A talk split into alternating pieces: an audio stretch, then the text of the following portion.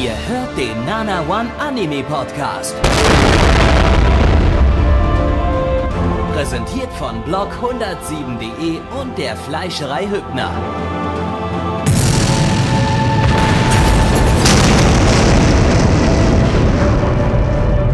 Fleischerei Hübner, denn Essen ohne Fleisch ist wie Bauschaum ohne Treibgas.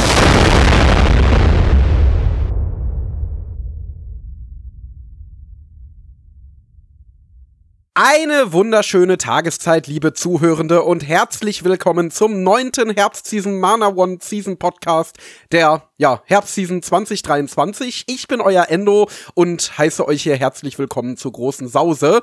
Ähm, wir sausen heute aber nicht alleine, sondern in Begleitung des lieben Gabby. Hallo Gabby. Hi. Na, Na, wie ist es? tja, muss ja. Ja, also ich finde es ein bisschen schade. Wir sitzen hier natürlich wieder live in unserem Studio in der Rainer Winkler Halle in Hannover. Ähm, und zwei unserer vier Stühle sind ein bisschen angestaubt, weil da schon länger keiner mehr gesessen hat. Sag mal, wo sind eigentlich Blackie und Neich gewesen? Ich weiß auch nicht so. Zumindest Blackie war ja ab und zu zumindest mal da, aber halt, äh, das ist ja jetzt so für die Leute, wirkt es so, als wäre das wäre live dabei gewesen, aber das waren ja immer unsere Backlog-Aufnahmen, die wir auf den Cons aufgenommen haben. Heute ist ja mal wieder live in der Rainer Winkler Halle in Hannover und äh, da ist Blackies äh, Sitz auf jeden Fall auch schon ziemlich angestaubt und Nice äh, Sitz da ist, ist sowieso irgendwie der, der, der schimmelt schon so halb weg. Ähm, das Ding ist, die beiden sind immer noch im Urlaub und versuchen sich zu finden und äh, äh, ja, wir haben ja letztes Mal erzählt, so, Neich war in Indien und Blackie war in Pakistan und die haben es einfach nicht, haben es einfach komplett vercheckt. Und äh, jetzt haben sie gesagt, okay, wir machen, wir machen einen Japan-Urlaub. Aber äh, ihr wisst ja, Neich kennt sich mit Japan überhaupt nicht aus. So, Blackie ist, Blackie ist Japan-Experte, er kann ja auch von uns am besten Japanisch, der ist auch in Japan gelandet. Ähm, Neich ist in fucking Nordkorea. Ey wir, ey, wir wissen echt nicht, wie wir Neich da jetzt noch rauskriegen sollen, aber wir haben echt, das kann, das kann wahrscheinlich noch ein paar Wochen dauern bis wir Neich aus Nordkorea rausgeholt haben, weil er hat leider, ähm, er hat sich, er hat das nicht gecheckt, er dachte, das wäre Japan. Und äh, da war so ein Poster bei ihm im Hotelzimmer. Ähm, und äh, er dachte, das wäre eine, eine, dick, eine dicke Anime-Waifu mit dicken Teddies. Und Neich findet sowas ja geil. Das war leider, war leider ein Bild von Kim Jong-un. Und äh, jetzt äh, Arbeitslager und so.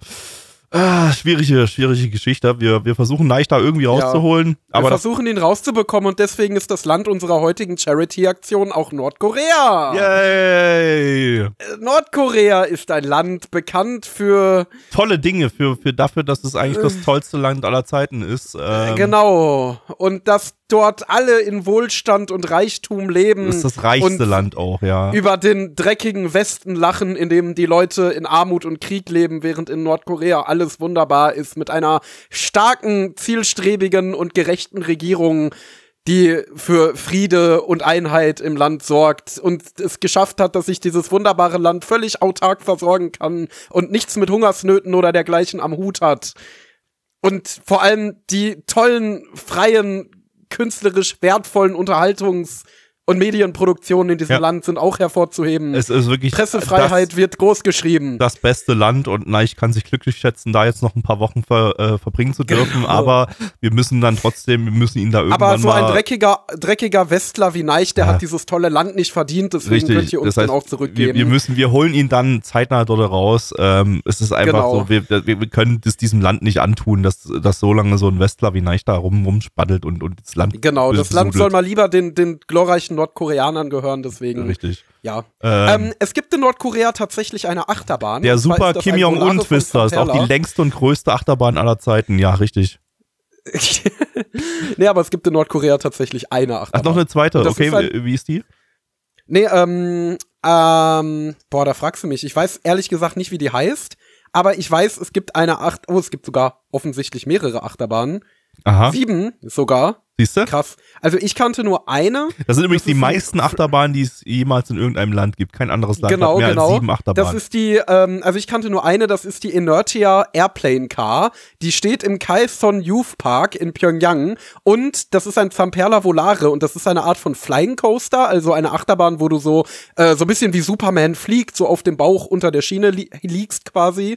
Ähm, und ich bin mal eine baugleiche Anlage im Wiener Prater gefahren. Und das war die schlimmste Achterbahnfahrt meines Lebens, weil das Ding wie Sau Weil so toll war.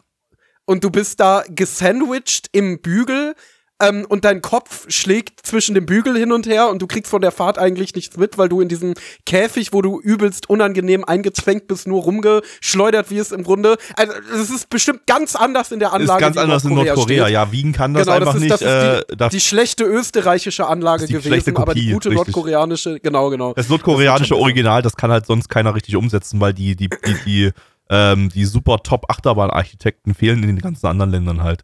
Die hat halt alle, genau. Nordkorea hat sie alle. Die haben die ganzen Top-Achterbahn-Architekten. Also wenn ihr denkt, dass ihr Achterbahnen kennt, dann muss ich, müssen wir euch leider sagen, ihr kennt nichts. Das, was ihr, was ihr bisher kennt, sind keine Achterbahnen, das sind so, weiß ich nicht, das sind so, so Kinder, Kinder-Freizeitpark-Attraktionen. Äh, Nordkorea ist ganz anderes Level an Achterbahn. Ja, so ist das. Also. Aber, aber, aber nicht dort Urlaub machen, ähm, weil, ey, ist es, ihr, ihr seid, ihr seid es halt einfach nicht wert. Ne? Also, also das, genau. ist, das Nordkorea steht so weit über euch, dass ihr es euch echt, bei Neich, wie gesagt, ist auch nur aus Versehen passiert, dass er dort gelandet ist, weil er wollte eigentlich nach Japan, ähm, das bei weitem nicht so glorreich ist wie Nordkorea. Äh, genau. Also deshalb lieber, lieber da nicht Urlaub machen. Genau. Was ihr lieber machen solltet, ist jetzt auf Spotify oder Apple Podcasts gehen und diesem Podcast hier eine 5-Sterne-Bewertung geben. Denn mit jeder 5-Sterne-Bewertung steigert sich ein kleines bisschen die Chance, dass wir Neich aus Nordkorea rausbekommen und ihr ihn auch mal wieder hier im Podcast hören könnt. Ähm, ansonsten könnt ihr auch gerne abermals auf Spotify und Apple Podcasts gehen und in unseren Schwestern-Podcast reinhören, die Nana One Contime, ein Podcast über Anime-Conventions und Convention-Kultur, der jetzt mit den Winter Talks angefangen hat. Und beim ersten habe ich ein, äh, ja, direkt ziemlich spannendes Thema erwischt. Und zwar spreche ich dort mit drei Cosplayerinnen über freizügige Cosplays und was da alles hintersteckt. Also Shooting-mäßig, wie läuft so ein Shooting ab, was sind die Motivationen, diese Cosplays zu machen und so weiter und so fort. Ist ein super interessanter anderthalbstündiger Talk gewesen, den solltet ihr euch auf jeden Fall mal reinorgeln. Gerade jetzt bei den kalten Temperaturen, ne, so richtig schön abends mit einem Tee in der Stube sitzen und Podcast hören, das ist eine ideale Beschäftigung und dafür kann man natürlich auch gerne mal die beste. Gibt keine bessere Beschäftigung im Winter und im Sommer. Und wir sind ja auch, genau, und wir sind ja auch der beste Podcast. Ich habe ja alle Podcasts, die es gibt, gehört und gesagt, ja, der Nana One Anime Podcast und die Nana One Content sind einfach die besten. Hat ein Podcasts, unabhängiges Komitee bestehend aus Endo, äh, hat das, hat das festgelegt, dass das der beste Podcast ist und äh, dafür alles geprüft. Das ist so. Anders ja. besser geht's nicht. Ähm, jo, ähm, so viel zu unserem anderen Programm und jetzt machen wir unser Hauptprogramm und zwar äh, Anime. Yay. Das ist äh, das, was wir tun seit vielen, vielen Jahren. Und äh, der erste Anime, den wir heute schauen, ist ein ganz besonderer Anime. Ähm, denn er ist nicht nur ein Anime, auf den viele, viele sehr, sehr lange gewartet haben. Nein, er ist gleichzeitig auch der erste Anime unseres großen Disney-Specials hier ähm, in der heutigen Nana One Podcast-Ausgabe. Denn wir haben heute nicht nur einen Disney-Hund, wir haben heute beide Disney-Hunde. Es gibt genau zwei, es gibt keine anderen. Ähm, und zwar Pluto und Goofy haben wir heute am Start. Äh, die haben nämlich beide Anime-Adaptionen bekommen, äh, diese Season. Und unser Zufallsgenerator hat die, äh, der, der übrigens äh, Gott ist. Also äh, wir lassen von Gott die, die äh, Anime entscheiden und Gott hat entschieden, wir müssen heute ein Disney-Special machen. Und äh, ja, das heutige, heutige Disney-Special wird euch präsentiert von Disney. ähm, ja, wir beginnen mit äh, dem größten Disney-Hund, und zwar Pluto. Äh, Mickey Mouse, äh, Mickey Mouses äh, treuer Begleiter und äh, Pluto ist ja wirklich etwas, äh, da warten die Leute wirklich schon ewig drauf, so die, die Fans des Manga. Ähm, der ist ja schon, äh, der ist, äh, ich weiß nicht, ob, ob sich daran über irgendjemand noch überhaupt noch erinnert, aber so vor, boah, vor, ich würde sagen vor zehn Jahren, aber das haut nicht mal mehr hin, so bis vor zehn Jahren gab es Season für Season immer mal so eine, so eine Anime-Charts. Also heutzutage hat man da Websites und geht einfach bei Ani, AniChart oder bei AniDB oder so auf die, oder bei MAL äh, in die Season-Übersichten rein. Ähm, aber ähm, dass solche Websites gab es damals noch nicht. Also die Websites gab es schon, aber die hatten noch nicht solche Season-Übersichten. Und äh, stattdessen haben verschiedenste Leute auf 4chan von anderen Anime-Communities und so immer solche, solche Season-Charts gemacht wo du einfach so einen Überblick hast, hattest, äh, was kommt in der nächsten Season halt raus. Genauso aufgebaut im Prinzip wie diese äh, wie die Season-Übersichten auf den, auf den erwähnten Websites heutzutage. Nur halt als, als JPEG-Datei, also einfach als, als Grafik und das hat man dann so in den Social-Media-Netzwerken äh, hin und her geshared. Und ähm, irgendwann wurden dann äh, mal so Fake-Charts auch gemacht. Äh, ich, das, das, das auch von diversen Anime-Blogs und 4chan und so weiter aus verschiedensten Kreisen kamen dann eben solche, solche Fake-Charts, die äh, wo im Prinzip so Sachen drauf waren, die entweder komplett bonkers waren, irgendwie so, so kompletter Bullshit, was definitiv niemals eine Anime-Adoption bekommen sollte, äh, aber teilweise eben auch so Fake-Charts, wo du denkst, so, ja, das könnte sogar hinkommen, so, dass, wenn, wenn jetzt jemand nicht informiert ist, der könnte das glauben. Und da waren dann oftmals einfach so Titel dabei, von denen, äh, so, so, die sich die Leute seit Jahren schon wünschen, die aber seit Jahren noch keine Anime-Ankündigung bekommen, wie zum Beispiel Full Metal Panic Staffel 4 das ja dann tatsächlich irgendwann noch gekommen ist vor ein paar Jahren. Aber ähm, eben auch sowas wie Pluto. Pluto äh, ist auf diesen Fake-Charts sehr oft drauf gewesen und äh, nie kam was. Und erst nachdem es diese Charts schon gar nicht mehr gab, 2017 wurde der Anime angekündigt. Und dann hat es jetzt nochmal sechs Jahre gedauert, bis er dann tatsächlich äh, erschienen ist. Und zwar auf äh, Netflix. Netflix, Leute. Genau. Und äh, dann gebe ich euch mal ein paar weitere Facts zu dem Ding. Das Ganze ist eine Manga-Option von, das ist gar nicht mal so einfach, jetzt ein Studio hier zu nennen.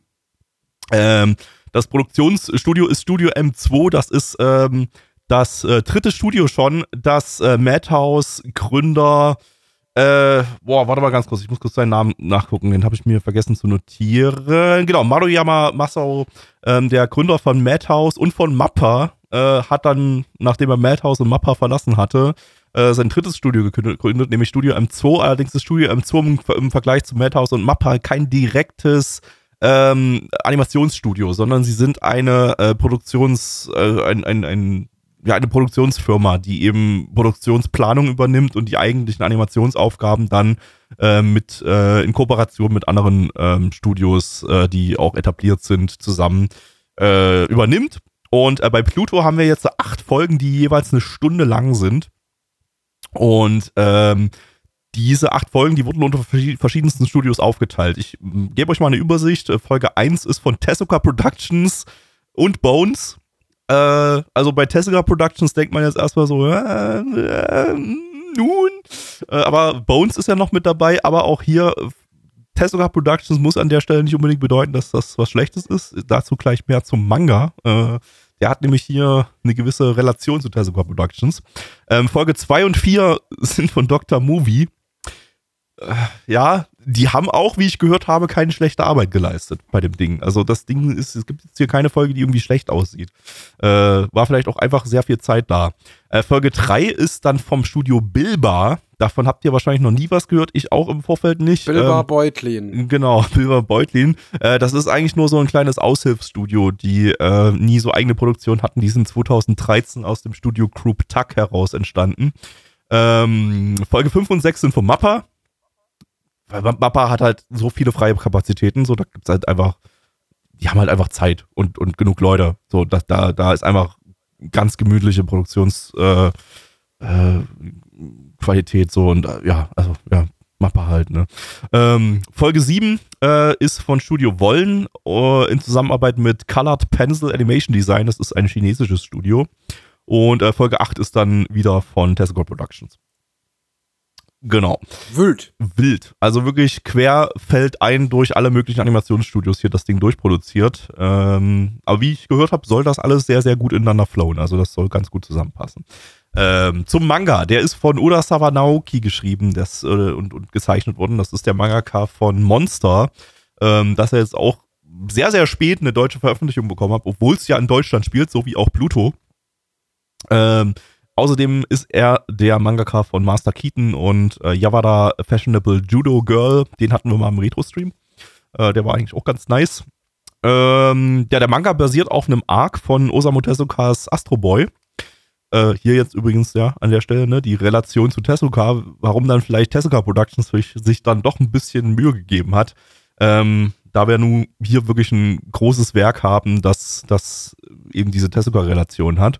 Und ähm, der Manga adaptiert allerdings jetzt nicht nur diesen äh, Astro Boy Arc äh, irgendwie neu oder so, sondern der macht daraus eine komplett neue Mystery Thriller Story, ähm, die eben sich anlehnt an diesen Arc aus Astro Boy, weil ähm, ich meine, die meisten von euch werden wissen, was Astro Boy ist, aber Astro Boy äh, ist eben ein, nicht nur ein sehr alter Anime, äh, Manga, Manga und Anime, sondern eben auch etwas, das sich äh, in erster Linie an Kinder richtet und jetzt nicht so eine, nicht irgendwelche tiefgründigen Thriller-Stories oder so enthält, sondern alles eben einigermaßen kindgerecht ist. Auch wenn vielleicht die Themen dann doch hin und wieder ähm, mal etwas hergeben, woraus man mehr schaffen könnte. Und das war jetzt wohl bei diesem Arc der Fall und da wurde eben dann deutlich mehr draus, draus geschaffen. Ähm, ist übrigens eine ganz schöne Odyssee gewesen, wie das, wie der Manga entstanden ist. Das kann man sich, will ich jetzt hier nicht im Podcast ausbreiten, sonst wird der Podcast zu lang. Ist ja eh immer schon zu lang. Aber äh, kann man sich zum Beispiel auf Wikipedia einfach mal durchlesen. Im englischen Wikipedia gibt es da eine, eine Übersicht, äh, wie lange es gedauert hat, bis Tezuka Productions auch äh, tatsächlich die Rechte mal freigegeben hat, hat um auf Basis von Astro Boy damals einen, einen komplett neuen Manga aus einer komplett anderen Feder ähm, entstehen zu lassen. Äh, ja, als er dann entstanden ist, lief der Manga von 2003 bis 2009 in acht Bänden. Äh, heißt hier auch, wie schon gesagt, ne, pro Band eine Folge in der Adaption ist entsprechend vollständig adaptiert. Ähm, und äh, hierzulande ist der Manga dann vollständig bei Carlsen erschienen. Ist auch schon eine Weile her. Ich weiß gar nicht, ob man den noch bekommt. Ähm, ich klicke hier einfach mal. Also man bekommt ihn. Ah, okay, es gibt, es gibt auf jeden Fall ein, ein E-Book Re-Release seit, seit äh, September diesen Jahres. Äh, die physischen Mangas scheint es aber auch noch zu geben. Ja. Ähm, oh, haben sie sogar hier bei, bei Amazon, haben sie sogar jetzt in den Manga-Titel, also in, die, in den Titel der, der Produkteinträge reingeschrieben, hier der Sci-Fi-Thriller demnächst auf Netflix. Bild. Ähm, könnte man jetzt mal anpassen, ist ja nicht mehr demnächst, ist ja jetzt schon erschienen. Ähm, zum Staff. Wir haben als Regisseur Kawaguchi Toshio, auch eine sehr, sehr interessante Wahl. Das ist ein Regisseur, der ist zwar schon seit Anfang der 80er in der Anime-Industrie, allerdings primär als äh, Animator, also Key-Animator hauptsächlich. Ähm, als Regisseur tatsächlich nur ein einziges Mal bisher und zwar bei einem Hinotori-Kurzfilm von 2012. Hinotori hatten wir ja letzte Season, ähm, ist ja auch eine, eine alte Manga-Reihe von Tezuka, äh, wo es jetzt letztes, letzte Season dann eben ein, ein äh, Remake, beziehungsweise eine, Neuadaption äh, davon gab. Und ähm, ja, der Regisseur hier hat einmal eben auch bei diesem Tezuka-Werk mal einen Kurzfilm von 2012 äh, directed. Äh, außerdem war Charakterdesigner bei Mocke, den hatten wir ja mal in einem äh, Retro-Season-Stream und äh, CG-Director bei Alison Tolilia, den hatten wir auch mal in einem Season-Retro-Podcast.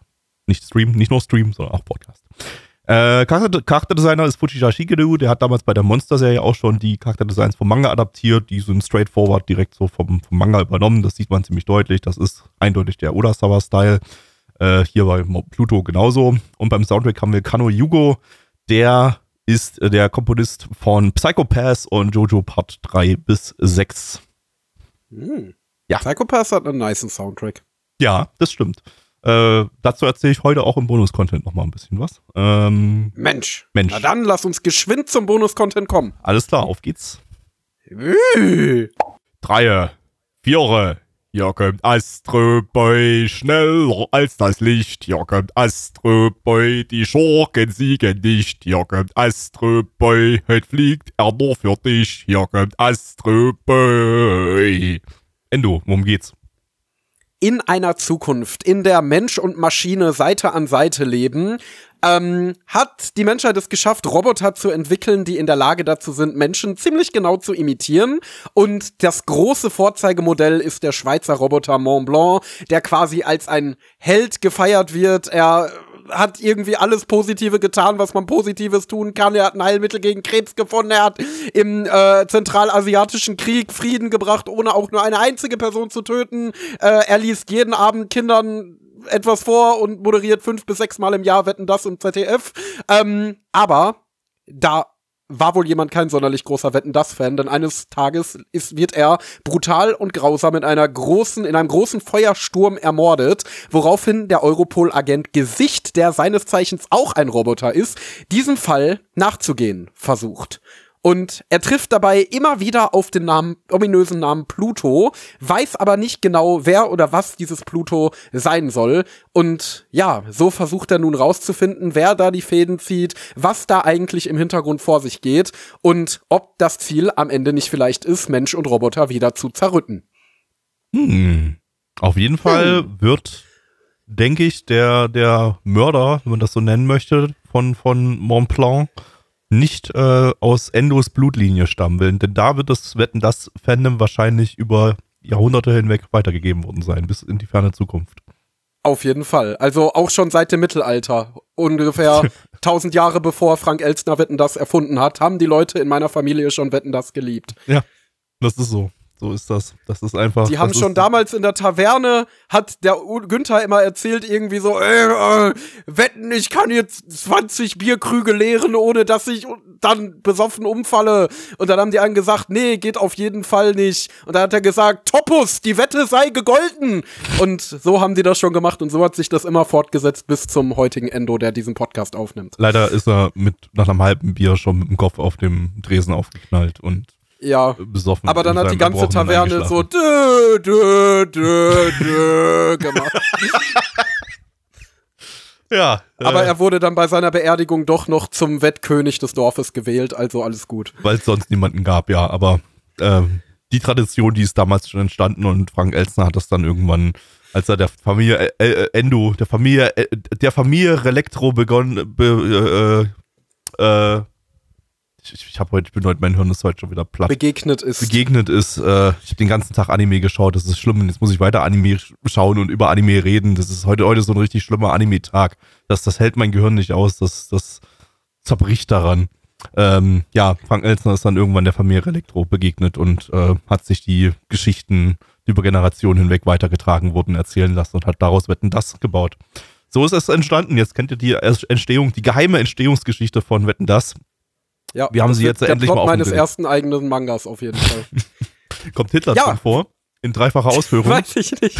Ich musste mal Osamu Tezuka fragen. Und äh, ja, Osamu Tezuka, um da mal wieder die Brücke zu schlagen, hat ja auch das Astro Boy-Universum erschaffen, worin Pluto spielt. Ich muss sagen, ich habe mit Astro Boy noch gar keine Berührungspunkte gehabt. Also klar, ich weiß, dass das so der erste moderne TV-Anime im eigentlichen Sinne war und wahnsinnig einflussreich für äh, das Medium Anime. Es, es war ähm, tatsächlich die erste TV-Serie, die kein Short war im, im, im TV damals.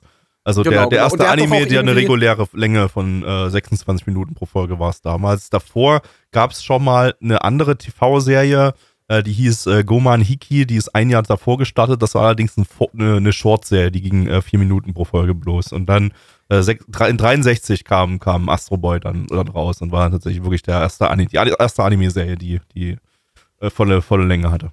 Mit 193 ja. Episoden gleich, ne? Deswegen, ähm, und da hatte ich eigentlich noch gar keine Berührungspunkte mit, auch weil ich ja von vielen Leuten, unter anderem dir, zugetragen bekommen habe, dass man das heutzutage eigentlich nur noch schwer schauen kann. Ja. Gerade wenn man kein Kind ist. Also. Die 63er-Serie ist in Schwarz-Weiß, ne? Das muss man schon mal gleich mit dazu sagen. Und es ist äh, wirklich so. Also, ähm, es hat.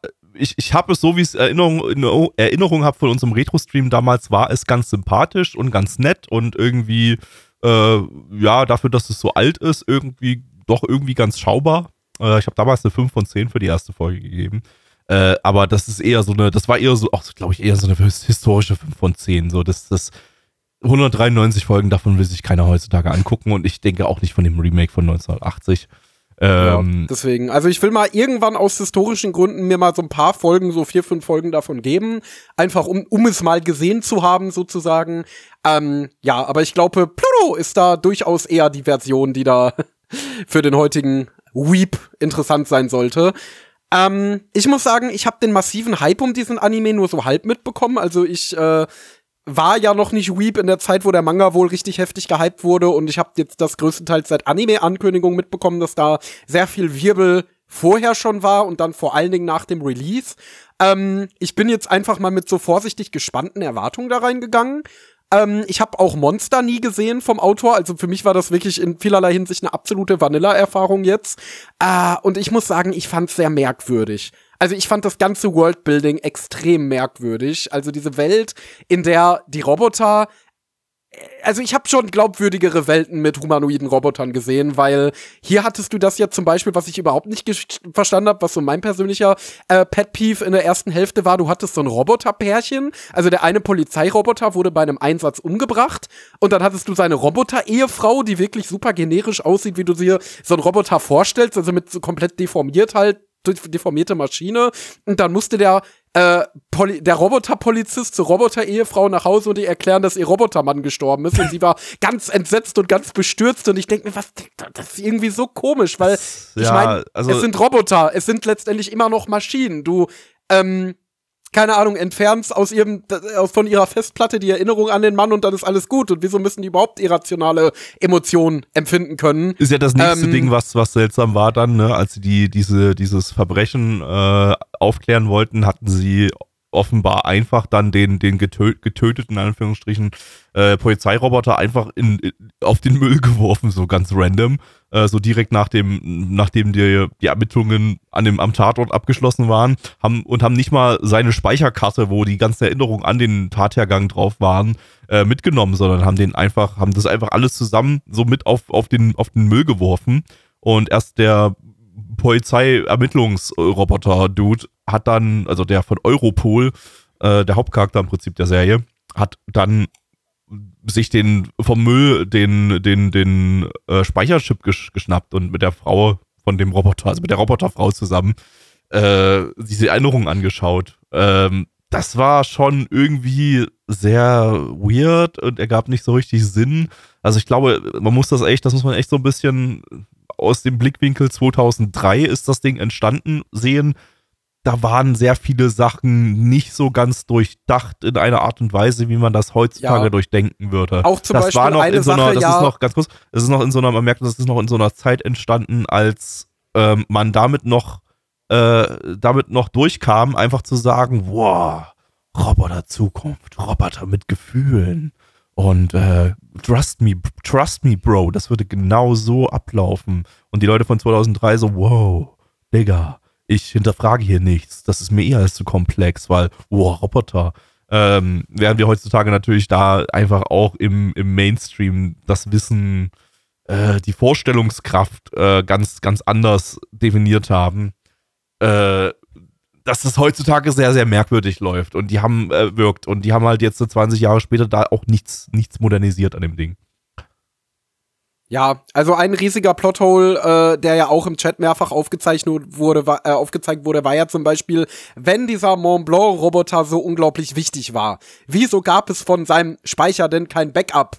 Oder so, das ist ein, und da kannst du mir nichts von 2003 erzählen, weil das ist ja im Grunde schon ein Konzept, das äh, Ghost in the Shell schon in den 90ern ergründet Ja, hat, von, ja, was, es, wenn ja. man Persönlichkeit und Geist eines Menschen speichern kann, dann kann man das erst recht mit einem Roboter oder mit einer AI. Also wenn meine, du, mir, wenn du mir gesagt hättest, dass das ähm, Originalwerk aus den 80ern gestammt hätte, hätte ich das eher geglaubt als 2003. Ja, eben. Und es gab von diesem Mont Blanc wohl kein Backup. Äh, man könnte ja heutzutage in so einer hochtechnisierten Gesellschaft auch erwarten, dass sein Verstand quasi in so einer Cloud existiert und gar nicht lokal gespeichert ist oder so.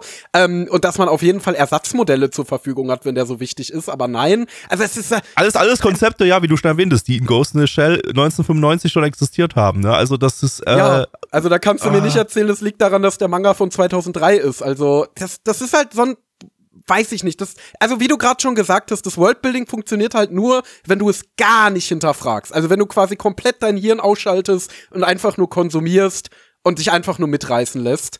Ähm, und es ist, glaube ich, ganz einfach, sich hier mitreißen zu lassen, weil ich fand es von der Umsetzung wirklich sehr, sehr hochwertig. Also sowohl die doch ziemlich kreative Regie, die da echt viel Atmosphärisches rausgeholt hat, die sehr cineastisch ausfällt, als auch die ziemlich nice Produktion, die auch einige wirklich, wirklich hübsch animierten Szenen dabei hatte, so wie zum Beispiel die am Anfang in der Kirche, ähm, wo der Roboter-Ermittler da auf den Junkie trifft. Das hat, war echt nice animiert. Ähm, also es ballert jetzt nicht durchgehend optisch total raus, aber es war auf jeden Fall schon grundsolide. ja, also ähm, viel, viele, viele Momente sind einfach Standbilder Bilder oder so Talking Heads Momente. Das ist aber auch, liegt auch einfach daran, dass das äh, zumindest in der ersten Folge ein sehr, sehr ruhiger äh, Titel ist. Ähm, Ja. der einfach jetzt nicht, nicht viel, nicht viel Action enthält in der ersten Folge. Da kommt sicherlich noch mehr. Man hat, hat im Trailer einige Sachen gesehen. Es gab ja auch diese kleine Kontroverse, ähm, dass sich Animatoren oder ich glaube spezifisch ein Animator, der eine ziemlich krasse Szene animiert hatte, äh, auf Twitter so ein bisschen beschwert hat über das Endprodukt, weil sie in der Bildkomposition zu sehr übertrieben haben und äh, eine wohl ziemlich krass animierte Szene aus einer der späteren Folgen dann so hart mit Effekten zugeballert haben, dass du von der krassen Animation gar nichts mehr siehst so richtig. Und Das ähm, ist aber sowieso so da ein war Ding der- bei Key-Animatoren. ja, da Das haben wir auf der äh, äh, Konichi dieses Jahr erfahren. Da gab es ja ein äh, Panel von einem Key Animator, der auch das Firehunter Op Opening gemacht hat. Und der hat gesagt, dass ihm das tatsächlich schon öfter passiert ist, dass seine Animationen in der Post-Production seiner Meinung nach verschandelt wurden. Zum Beispiel beim Opening von ähm, Magical Destroyers, das hat er auch gemacht. Mhm. Und da gibt's am Anfang diese Szene, wo sie in einem Auto sitzen, in einem Cabrio, glaube ich, und die hat er animiert. Und da meinte er, äh, da hätten sie total viele Effekte und Lensflare und Farben draufgeklatscht, die er so gar nicht gewollt hat. Äh, also das scheint generell so ein Ding in der Animationsbranche zu sein. Ja, weil es mit, weil mit Key-Animatoren auch, glaube ich, einfach gar nicht, gar nicht, gar nichts abgesprochen wird, so dass es, dass, ja. dass das passt innerhalb dieses, dieses Anime-Workflows würde so eine sowas gar nicht reinpassen, einen Key-Animator noch irgendwie nach seiner Me Meinung zur tatsächlichen künstlerischen Umsetzung zu fragen. Äh, also wird vielleicht in einigen seltenen Fällen vorkommen, wenn die Key-Animatoren wirklich einen gewissen Stellenwert schon haben, aber äh, und der Regisseur vielleicht da offen ent entsprechend ist, aber ist, glaube ich, super selten so. Und dann hast du halt diese Fälle ab und zu mal. Vielleicht in einem ich sag mal, in einem UFO-Table-Kontext, wo du auch sehr viele der Key-Animatoren direkt innerhalb des Studios hast, ähm, da ist das vielleicht nochmal anders. Das ist ja auch nur mal ein Studio, das sehr dazu neigt, sehr viel im Post in der Post-Production, äh, in der Bildkomposition dann mit Effekten zuzuballern. Ähm, das merkt man aber, dass so in den Fällen, wenn UFO-Table richtig viele Effekte reinballert, ist auch die Key-Animation oder die Animation an sich eben äh, ein bisschen runtergedimmt, bisschen runtergefahren ähm, sodass ja. du da jetzt nicht gerade unbedingt so viele ultra krasse Animationen hast, sondern dass das eher ein Kaschieren von weniger aufwendiger Animationen ist.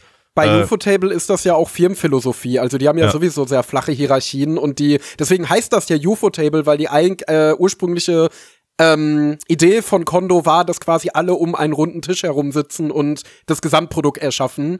Ähm, aber ja, genau. Aber, aber oh, es wird ja sowieso in Anime-Produktion wahnsinnig wenig abgesprochen. Wir haben gerade nochmal korrigiert im, im, im Chat. Ähm, wird geschrieben, bei Pluto wurden handgezeichnete Effekte verworfen und dann mit CGI nachgestellt. Äh, okay, ich, ich weiß jetzt nicht, ob das der Fall ist, dass ich den jetzt gerade bloß irgendwie ver verwechselt habe äh, mit irgendwas anderem vielleicht äh, oder oder ob es äh, nochmal ein anderer Fall ist, aber gut, äh, ja, das, das kann auch sein, dass dann natürlich äh, das viel Aufwand reingeflossen ist in, in Effektzeichnung und Effektzeichnung ist nun mal etwas, äh, was sehr aufwendig sein kann. Äh, Explosion oder sowas, ne? Und das dann natürlich nochmal extra krass, wenn dann das, die, die ganze Arbeit verworfen wird und, und mit CGI ersetzt wird. Ähm, ja, das äh, ja, klingt, klingt, klingt auch nicht so schön.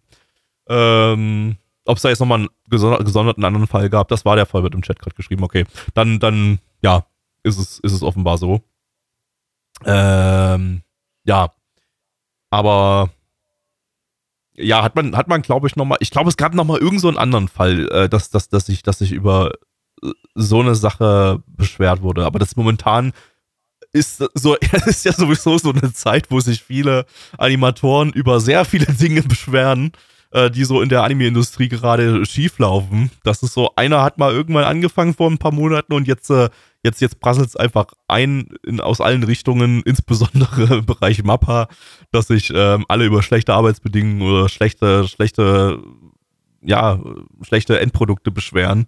Äh, ja, das, äh, aber ist, ist, ist, denke ich, trotzdem eine ganz gute Entwick Entwicklung, wenn, wenn die Leute einfach ein ähm, Was sind. ich sagen muss, was ich jetzt an der Folge hier wirklich sehr mochte, war die zweite Hälfte, ähm, wo es um einen äh, alten, blinden Filmmusikkomponisten ging, der jetzt so einen Butler-Roboter an die Seite gestellt bekommt und so, äh, ja, langsam ähm, eine Beziehung zu dem aufbaut, sozusagen, während er das am Anfang noch total rejected, so wie er generell die Moderne und die Technik total rejected und sich dann am Ende doch drauf einlassen kann.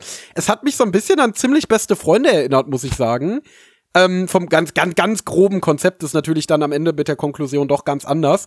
Ähm, aber das fand ich eigentlich ganz cool, weil es halt noch mal diesen ganzen Aspekt von der Beziehung, die Menschen und Roboter in dieser Welt haben, ein bisschen vertieft hat und was das überhaupt für die Menschen dort bedeutet und warum die Roboter überhaupt da sind, was natürlich nicht die ganzen eklatanten Logikfehler stopft, aber ja, zumindest so ein bisschen ähm, dem mehr Kontext gibt und das noch mal so ein bisschen untermauert. Und generell ich muss sagen, also wir haben ja im Voraus gehört, dass das Ding hier ein Slowburner wäre.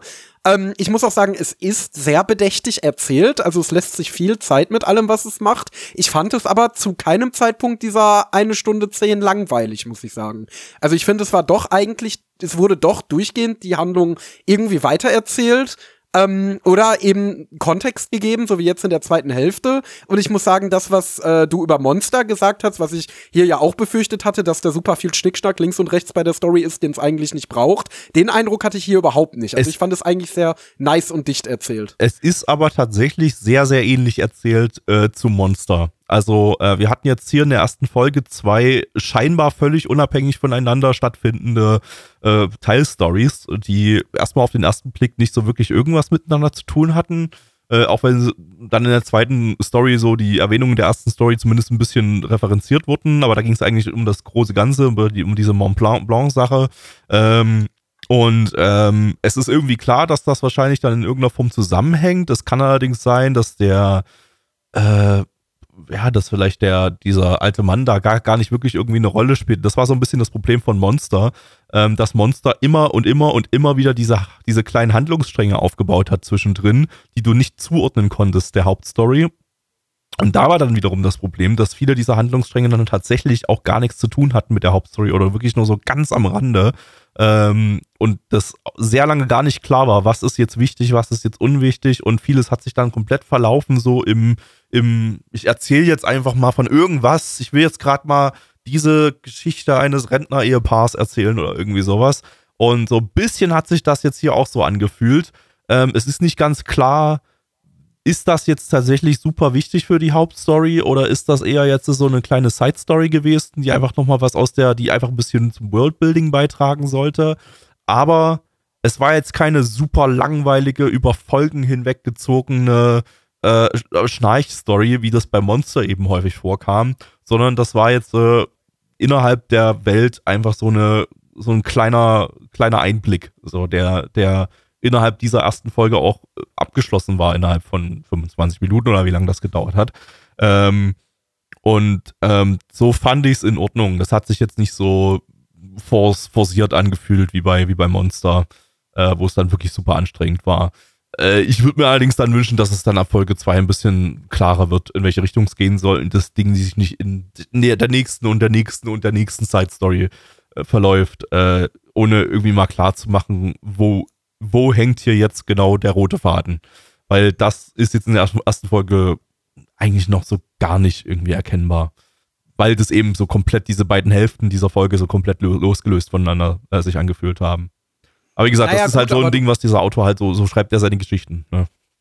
Aber du hast letztendlich hier ja den roten Faden insofern, dass es halt letztendlich am Ende um diesen Ermittler gehen wird, der halt diesen Fall verfolgt. Und ich meine, das ist ja in jeder Krimi-Geschichte so, dass man dann mal hier ermittelt, mal da ermittelt und so. Also du hast ja Aber jetzt, du hast halt, halt keine, in der zweiten Story gab es keine Ermittlung oder sowas. Nein, das nein, war nein, nein, die, zweite, die zweite Story meine ich ne? damit gar nicht. Ach so, ja. Aber ich würde sagen, man, man weiß ja trotzdem im Grunde, was der Anime von einem will. Ähm, ja, ja, also ich, also ich meine, es ist unklar, was die erste Hälfte mit der zweiten Hälfte zu tun hatte. Das, das, das wollte so, ich das, gerade okay. aus, ausdrücken. Ja, genau. ähm, also ich mochte eigentlich, wie es erzählt ist, und ich fand die Grundstory auch eigentlich ganz interessant. Ich glaube, womit das am Ende für mich stehen und fallen wird, sind die Charaktere und wie gut die ausgebaut werden. Weil am Anfang wurde ja zumindest unser Ermittler, unser Gesicht wurde ja noch nicht sonderlich ausgebaut. Ähm, und das ist halt so das Ding, weil dieses Grundsetting von, oh ja, Menschen und Roboter und was, wenn die sich gegeneinander wenden und äh, und so weiter und was, wenn die Menschen den Robotern gegenüber kritisch werden und bla bla bla. Das haben wir halt schon in den letzten 20 Jahren von vorne nach hinten, von hinten nach vorne schon durchexerziert bekommen in allen möglichen Anime. Und das ähm, lockt mich jetzt so ohne weiteres nicht hinterm Ofen hervor. Aber wenn du dann auch noch interessante Charaktere baust und interessante Einzelschicksale in diesem Setting, so wie das ja jetzt letztendlich auch in der zweiten Story mit dem Opa war, dann könnte ich mir schon vorstellen, dass mich das abholen würde. Also kann man halt jetzt ausgehend von der ersten Hälfte noch über, äh, ersten Folge noch überhaupt nicht abschätzen, wie das dann sein wird. Ähm, aber wenn sie eine ordentliche Charakterzeichnung hinbekommen, dann könnte ich mir schon vorstellen, dass es mir gefallen könnte. Übrigens, mir fällt gerade ein, ich muss mich ganz kurz nochmal korrigieren vom, von vor, äh, bevor wir das geschaut hatten, vom Infodumping. Äh, der Anime spielt bis dato nicht in Deutschland, ähm, sondern in der Schweiz tatsächlich und äh, in der Schweiz und äh, zum Schluss dann eben in, in Japan. Da kommt dann ja tatsächlich auch Astro Boy äh, zum Schluss dann vor, der nun ja signifikant anders aussieht als der Astro Boy, den man aus den Tezuka äh, Anime und Manga kennt. Ähm, aber gut, äh, das ist, glaube ich, hier auch der Sinn der Sache. Ähm, ja, das, das, das wird vielleicht ganz interessant, wie, wie, wie, wie jetzt diese cartoonige Astro Boy Figur die jetzt hier eher wie ein ja, normales Kind gezeichnet ist, äh, wie, wie, wie er jetzt hier eingeführt wird in diese, in diese Story und äh, ja, wie das dann miteinander zusammenhängt. Ähm, was wahrscheinlich dann Teil der zweiten Folge unter anderem dann sein wird, denn die treffen sich ja dann in der, am Ende der ersten Folge. Ähm, ja, ansonsten, ja, für mich auch so, ich, äh, ich, ich fand die, mir war relativ lange nicht klar, wohin die zweite Hälfte gehen will. Äh, ob ich mir jetzt ja einfach noch die ganze Zeit einen grimmigen alten Mann angucken soll, der, der den alles abfuckt oder so. Ähm, da wurde dann doch letztendlich was ganz Nettes, Nettes draus gewirrt, gemacht, aber ist, wie gesagt, mir ist, mir ist nicht so ganz klar äh, bis jetzt, wie das alles miteinander zusammenhängt. Aber wie gesagt, das ist, das ist halt die Art und Weise dieses Autors, äh, Geschichten zu erzählen. Ähm, das größere Problem sehe ich aktuell eher eben, dass es ja, dass ein bisschen Atmosphäre rausgenommen wird, weil das Ganze technisch alles ein bisschen weird ist und äh, man da ja einfach den Eindruck bekommt, so, ja, ich, ich bekomme mir was vorgesetzt von jemandem von 2003, der sich halt einfach da nicht die größten Gedanken über sowas gemacht hat und vielleicht auch nicht dieses, dieses Wissen hatte und vielleicht auch gar nicht damals mit einem, mit Technik so viel am Mut hatte, äh, dass er das alles einordnen kann, was er da, was er da selber schreibt. Ähm, da hätte ich mir einfach wirklich eine Modernisierung in irgendeiner Form gewünscht. Für sowas könnte, könnte man den Autor ja ranholen, aber das scheint hier vom Gefühl her, ich habe den Manga nicht gelesen, wirklich eine 1 zu 1 Adaption zu sein, die hier nicht noch irgendwie großartig, ja, versucht irgendwas, irgendwas in eine modernere Richtung zu drücken. Aber war trotzdem nicht schlecht. Kommen wir zur Bewertung, ja. würde ich sagen, oder? Ja, würde ich auch sagen. Gut, mach mal. Gut, dann mache ich mal. Ähm, auf MRL hat das Ganze eine 8,70 bei 19.912 Bewertungen. Das ist eine ganze Menge dafür, wie, wie kurz der Anime bis jetzt eigentlich draußen ist. Stand ist hier der 15.11.2023. Unsere Community gibt eine 6,07 bei 14 Bewertungen. Und in wenigen Sekunden wird euch der liebe Gabby sagen, was er gibt. Ähm, ich starte mal mit einer 6 von 10. Ich bin noch nicht krass hooked. Das hat auch so ein bisschen bei mir gedauert, so, der, bis, bis, bis ich jetzt gesagt habe, so, ja, okay, würde ich, habe ich ein bisschen Bock drauf. Ähm, ich werde ihn aber wahrscheinlich doch relativ zeitnah ich, äh, äh, in, in, in, in meinem Zeitplan äh, priorisiert schauen, um einfach mal zu sehen, äh, ja, wird das noch der, dieser Megakracher, den die Bewertungen erahnen lassen. Endo. Ja, ich schließe mich an, ich gebe auch eine 6 von 10. Ähm, ich sehe hier sehr viel Licht, aber ich sehe hier auch sehr viel Schatten. Ähm, und was am Ende überwiegt, wie gesagt, das wird echt davon abhängen, wie gut am Ende die Geschichte erzählt ist, wie nahbar die Charaktere sind, wie gut die Konflikte darin sind, weil das Setting ist absoluter Murks, da brauchen wir uns nichts vormachen. Da lasse ich auch die Ausrede, das ist von 2003 nicht gelten, weil wie gesagt, wir haben Titel, die vor 2003 erschienen sind, die ähnliche Konzepte deutlich besser ergründet haben. Und wenn du nun mal so ein futuristisches Setting erzählen möchtest, und deine Story auch so in diesem Setting verankert ist, wie jetzt die Story über Roboter in diesem Setting über Roboter, dann musst du dir darüber mehr Gedanken machen. Dann kannst du nicht einfach erwarten, dass der Zuschauer komplett sein äh, das Hinterfragen einstellt und sein Hirn abschaltet und einfach nur konsumiert. Ähm, wie gesagt, 6 von 10, es war toll umgesetzt, da kann ich gar nichts sagen, das fand ich super toll. Ähm, ja, aber so richtig mitgerissen hat's mich auch immer noch nicht. Mal gucken. Aber ich werde safe schauen, so viel steht fest. Ich hab's jetzt schon auf meiner Watchlist. Nice. Dann kommen wir zum zweiten Anime für heute und zwar ist das der zweite Disney-Anime für heute. Wir gehen vom kleinen, äh, kleinen, kleinen bellenden Mickey Maus äh, Hund, Haustierhund, über zum großen sprechenden Hund, der schon quasi eine Hundestufe weiter ist und zwar zu Goofy. Mit äh, Atarashi Joshi Wado. Atarashi Joshi Wado Tenen. Im internationalen Titel My New Boss is Goofy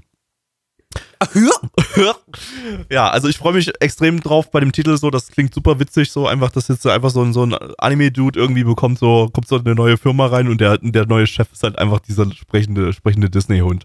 Das ist, äh, das ist das lustigste Anime-Konzept, von dem ich da, jemals da, da gehört du habe. vielleicht enttäuscht sein, vielleicht ein kleines Nein, auf gar keinen Fall. Also, äh, Egal, von ist, wem ist das, das Ganze denn lizenziert, das, Gabby? Das klingt nach so einem witzigen Konzept, so, das, da kann ich gar nicht enttäuscht werden. Lizenziert das Ganze von Crunchyroll.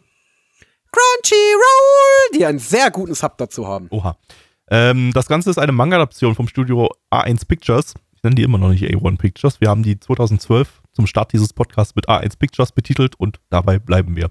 Ähm, die hatten wir letzte Season mit Fate Strange Fake und im Frühling 23 mit äh, Mashal, das jetzt nächste Season auch eine, ein Sequel bekommt.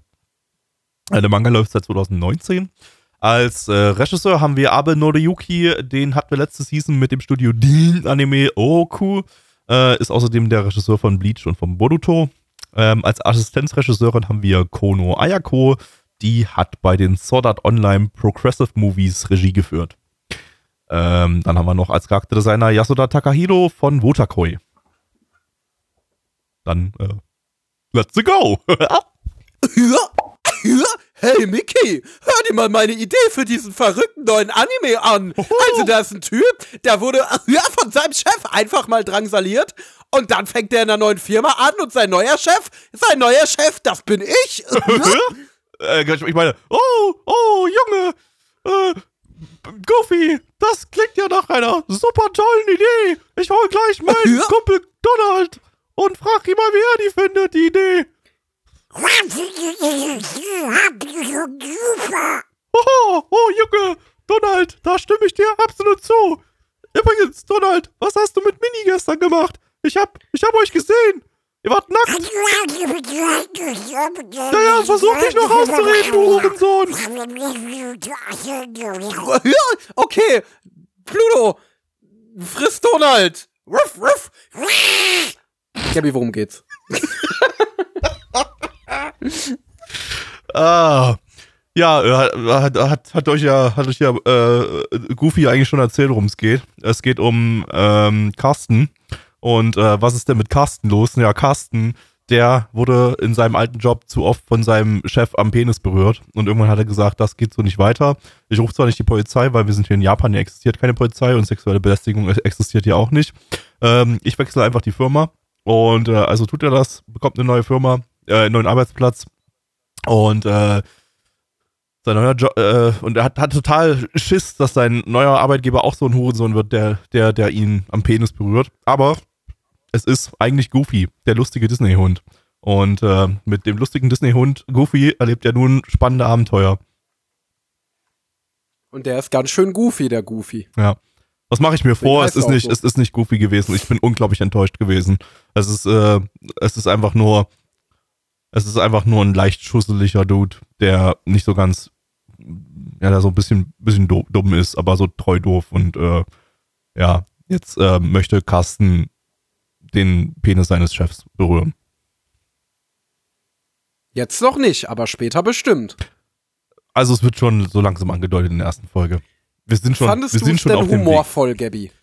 Äh, wäre ich ChatGPT, würde ich dies jetzt als äh, humorvoll und äh, amüsant bezeichnen. Richtig. Und als was bezeichnest du es als Gabby? Ziemlich langweilig. Also ich musste, ich, ich hatte erstmal nachgeguckt, ob das eine Four-Panel-Manga-Adoption ist. Das ist äh, ursprünglich ein Web-Manga, der wohl ziemlich unterschiedliche Kapitellängen wahrscheinlich hat, wie das bei Web- Web-Manga so üblich ist. Ähm, entsprechend gab es hier auch teilweise wirklich sehr, sehr kurze Clips, die so einfach so kurze Sketche waren äh, und das Ganze nicht so wirklich irgendwie einen roten Faden hatte. Aber gut, es ist halt ein Gag-Comedy, so, da ist halt wirklich, glaube ich, einfach nicht der Sinn da, äh, hier einen großen roten, roten Faden durch irgendwas durchzuziehen. Es soll halt einfach bloß so, ja, cute Boys tun cute Things und äh, wollen sich irgendwann dann wahrscheinlich mal die, die Zungen in den Hals stecken. Ähm, und äh, da bin ich halt dann wieder nicht die Zielgruppe. Äh, ich muss allerdings auch sagen, das, was ich jetzt gesehen habe, würde ich, glaube ich, auch mit, mit, mit, mit Mädels und mit Yuri sehr, sehr langweilig finden. Und das ist es eben. Es ist nicht irgendwie aggressiv scheiße oder irgendwas, es ist einfach nur ziemlich langweilig gewesen und trifft halt überhaupt nicht meinen Humor. Okay, also ich muss sagen, ich kann mich an meinen Eindruck nach der ersten Folge noch sehr lebhaft erinnern. Und zwar war mein Eindruck, dass ich äh, den Anime ein bisschen cringe fand, wenn ich ehrlich bin. Also, keine Ahnung, das hat bei mir, also ich verstehe schon, dass wir hier mal wieder nicht die Zielgruppe sind und ähm, dass es halt nicht nur darum geht, da, äh, also dass es vielleicht nicht unbedingt um die Witze an sich geht, sondern auch so ein bisschen wie cute die Jungs sind, weil der äh, äh, Chef, das ist halt der coolere Typ quasi, der die ganze Zeit super dämliches Zeug macht und dann ist das so eine typische Mansei-Comedy, wo dann der Mitarbeiter die ganze Zeit sagt, oh, das ist schon ganz schön merkwürdig, was du jetzt tust, nicht wahr, Jochen? Und, ähm, und äh, ja, das ist im Grunde so das Konzept, auf das das aufbaut und ich glaube, ich hätte es mit niedlichen Mädchen ein bisschen ansprechender gefunden. aber das hätte den Humor letztendlich nicht besser gemacht, Nee. weil ich finde, diese Situationen, in denen der Chef sich schusselig verhält, die sind schon arg konstruiert. Also sowas wie, keine Ahnung, er will sich Augentropfen reinmachen und äh, lässt dabei die Kappe drauf und hat die, das Auge zu. Und so. Und dann sagt der andere, oh, der lässt ja die Kappe drauf und hat das Auge zu. Und das ist halt irgendwie, ja, keine Ahnung. Also manche Situationen im Anime, ich kenn, bin da ja jetzt schon ein bisschen weiter. Ich bearbeite den ja bei Crunchyroll. Ähm, und ich kenne, glaube ich, die ersten sieben Folgen sind bis jetzt raus, wenn ich mich zurecht erinnere. Ähm, und da kommt es immer wieder zu so Situationen. Ich mag den Anime dann, wenn er versucht, die Charaktere und ihre Beziehung ein bisschen weiter in den Vordergrund zu stellen. Also wenn es nicht so eine Gag-Comedy ist, wo quasi ulkige Situationen hintereinander gereiht werden, sondern wenn es dann tatsächlich um das Thema geht, welche Spuren hat die äh, Belästigung seines Chefs bei dem Typen bei ihm hinterlassen und wie heilt er dann durch seinen neuen Chef und wie finden die beiden zueinander, wie reagiert er auch ähm, auf die Vergangenheit seines Mitarbeiters und so. Und da gibt's schon einige Momente, ähm, wo sich die beiden auch ein bisschen näher kommen, wo es schon so leichte BL-Vibes gibt. Also das ist zwar offensichtlich auf den Datenbanken hier nicht offiziell als Boys Love getaggt, aber ähm, ich sag mal so, jeder, der in der Lage ist, ein kleines bisschen zwischen den Zeilen zu lesen, sieht eigentlich sofort. Es ist, es ist komplett in your face eigentlich, wie der, wie, wie Carsten einfach mehrfach in der Folge einfach bluschen muss, weil er, weil er seinen cuten Boss so sieht. Äh, das ist halt Ja, schon und vor allen Dingen, das wird, das wird im Laufe der Serie noch schlimm, also in Anführungszeichen schlimmer. Ähm, ich kann jetzt auch mal eine kleine Sache spoilern, falls ihr das nicht hören wollt, dann gibt jetzt, keine Ahnung, fünf Sekunden oder so ab jetzt. Sie ziehen später auch noch zusammen. Äh, und dann entfaltet sich das natürlich so richtig. Also, äh, ja, sie kommen sich da quasi auch immer näher und näher und es wird immer deutlicher und deutlicher. Und ähm, das sind aber tatsächlich die Elemente, die ich dann tatsächlich ganz cute finde, teilweise. Ähm, ja, während die Comedy selber mich eigentlich nicht so wirklich abholt, weil es halt eben auch mal wieder dieser typische Anime-Humor von wegen ein Charakter tut etwas leicht Ungewöhnliches und dann sagt ein anderer Charakter, oh, das ist aber ungewöhnlich, was du da tust. Und ähm, ja, darauf basiert dann der gesamte Humor. Und da die Situationen halt so konstruiert sind, es sind vielleicht in jeder Folge von, ich sag mal, 30 Gags, sind vielleicht vier dabei, die bei mir ein bisschen zünden, wo ich dann auch mal schmunzeln muss. Aber das kommt, wie gesagt, nicht wirklich oft vor. Ähm, ja, ansonsten, er ist, er, ist, er ist nice inszeniert, er hat nettes Comedic Timing, er setzt das, was er macht, schon ganz gut um. Ähm, aber. Also wenn man für diesen Humor anfänglich äh, äh, äh, Genau. äh, an, an Dings ist, dann echt, heute ist, heute ist mein Hirn ist so am Schmelzen. Ähm, dann, dann ist das Comedic Timing vielleicht ganz stabil und so, aber ja. Äh, also das Ding hat auch gar keine Animation im Prinzip. Es ist einfach nur starre Köpfe, wo sich die Mundmünder halt bewegen. So. Also da ist halt auch nichts da. Braucht das Ding auch jetzt nicht unbedingt, aber ähm, ja, das ist halt eine absolute Sparproduktion, ähm, wo dann eben der, Op der Humor auf optischer Seite eben eher so durch ein paar lustige Polka-Dots im Hintergrund oder so äh, unterstrichen wird. Aber ähm, Ja. ja. das ist in Ordnung. Das ist äh, Was mich, was mich ein bisschen davon abhält, auch dann die Romance-Elemente oder die ernsteren Elemente so vollkommen zu fühlen, ist letztendlich, dass sich die Charaktere am Ende nicht wirklich wie Menschen verhalten. Also vor allen Dingen, der Chef ist halt Ja. wirklich einfach nur. Also es geht halt offensichtlich einfach total um ein Wish-Fulfillment-Szenario, wo jetzt natürlich dieser harasste Arbeiter, mit dem sich bestimmt viele Leute in Japan, aber bestimmt auch einige in Deutschland identifizieren können, halt auf diesen super lieben, verständnisvollen, coolen Chef trifft und der ist halt einfach so larger than life. Also der verhält sich halt auch nicht wirklich menschlich for the sake of comedy und ist halt als eine total als, als eine totale Karikatur gezeichnet, ähm, also charakterzeichnungstechnisch, was aber dann dazu führt, dass er dann halt auch in den ernsten Szenen eben eine Karikatur ist und man die dann eben auch nicht vollends ernst nehmen kann. Das ist natürlich so ein bisschen das Problem bei so Anime, die versuchen gleichzeitig Comedy und Drama zu sein. Ähm, ja, der hier versucht die meiste Zeit über Comedy zu sein und da ist er dann ganz nett. Ich habe natürlich auch einen gewissen Bias dadurch, dass ich den bearbeite. Ähm, aber ich glaube, wenn ich den nicht bearbeiten würde und wenn ich den einfach nur so chillig gucken würde, boah, dann hätte ich den, glaube ich, nicht länger als eine Folge geschaut. Not gonna lie. Dann hätte der mich echt nicht angesprochen. Nee, ja. Äh, Ja. Geht, mir das, geht mir genauso. Da ich zum Glück nicht daran arbeiten muss, werde ich davon auch nicht mehr diese, als diese eine Folge sehen.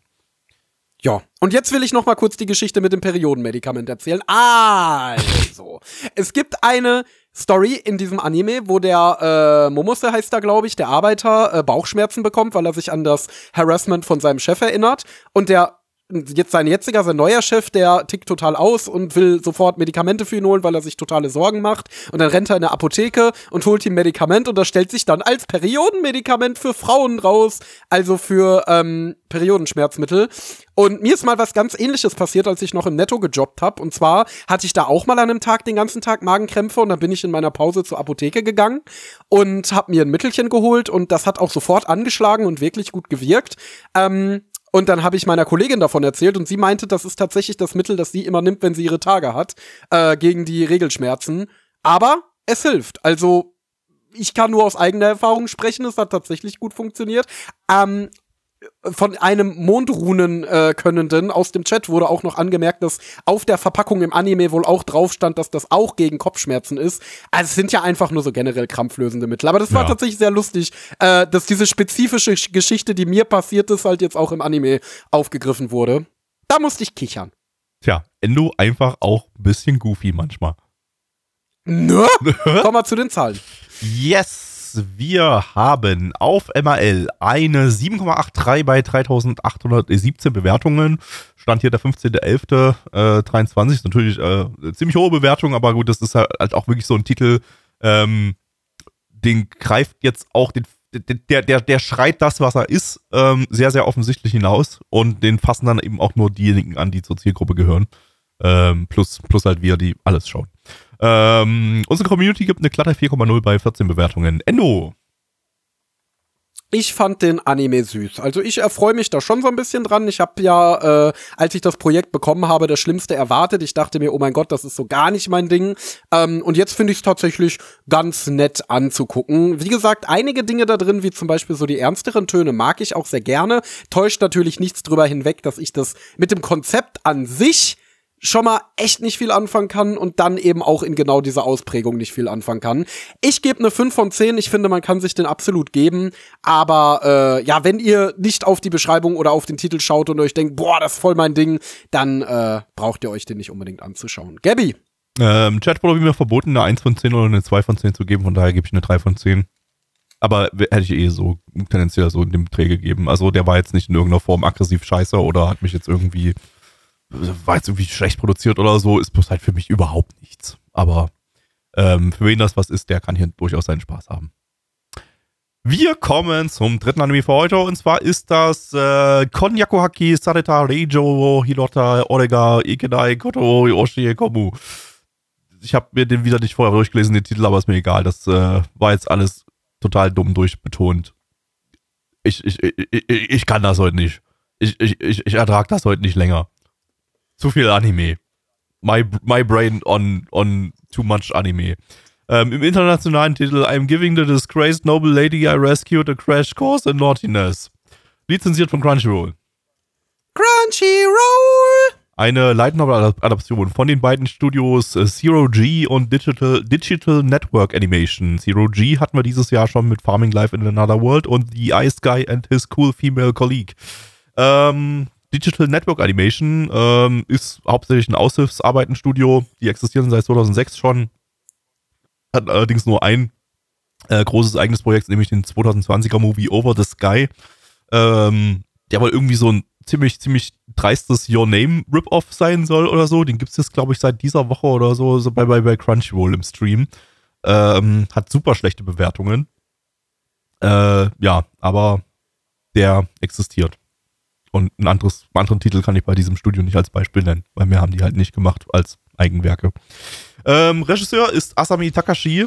Ähm, der hat bei genau zwei Anime bisher Regie geführt. Und zwar einmal 1994 bei Bondage Queen Kate.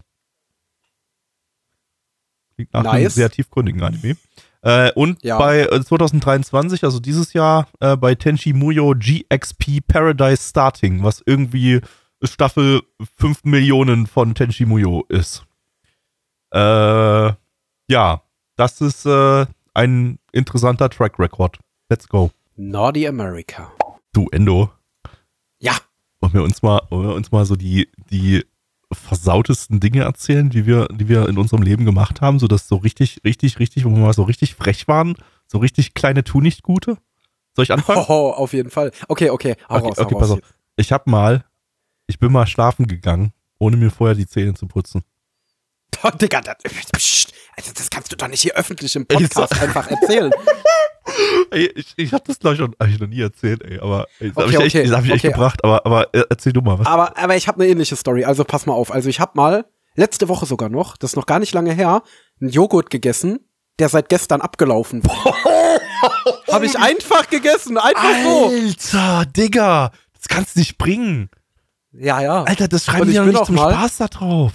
Ich bin auch mal um drei Uhr nachts hier im Ort unterwegs gewesen und es war niemand in der Nähe und die Ampel war rot, die Fußgängerampel und da bin ich einfach rübergegangen. Boah! Einfach so. Alter! Alter, das, ey, das ist fast, ey, Digga, das ist, das ist, ich weiß nicht, das ist übelst kriminell, glaube ich schon fast.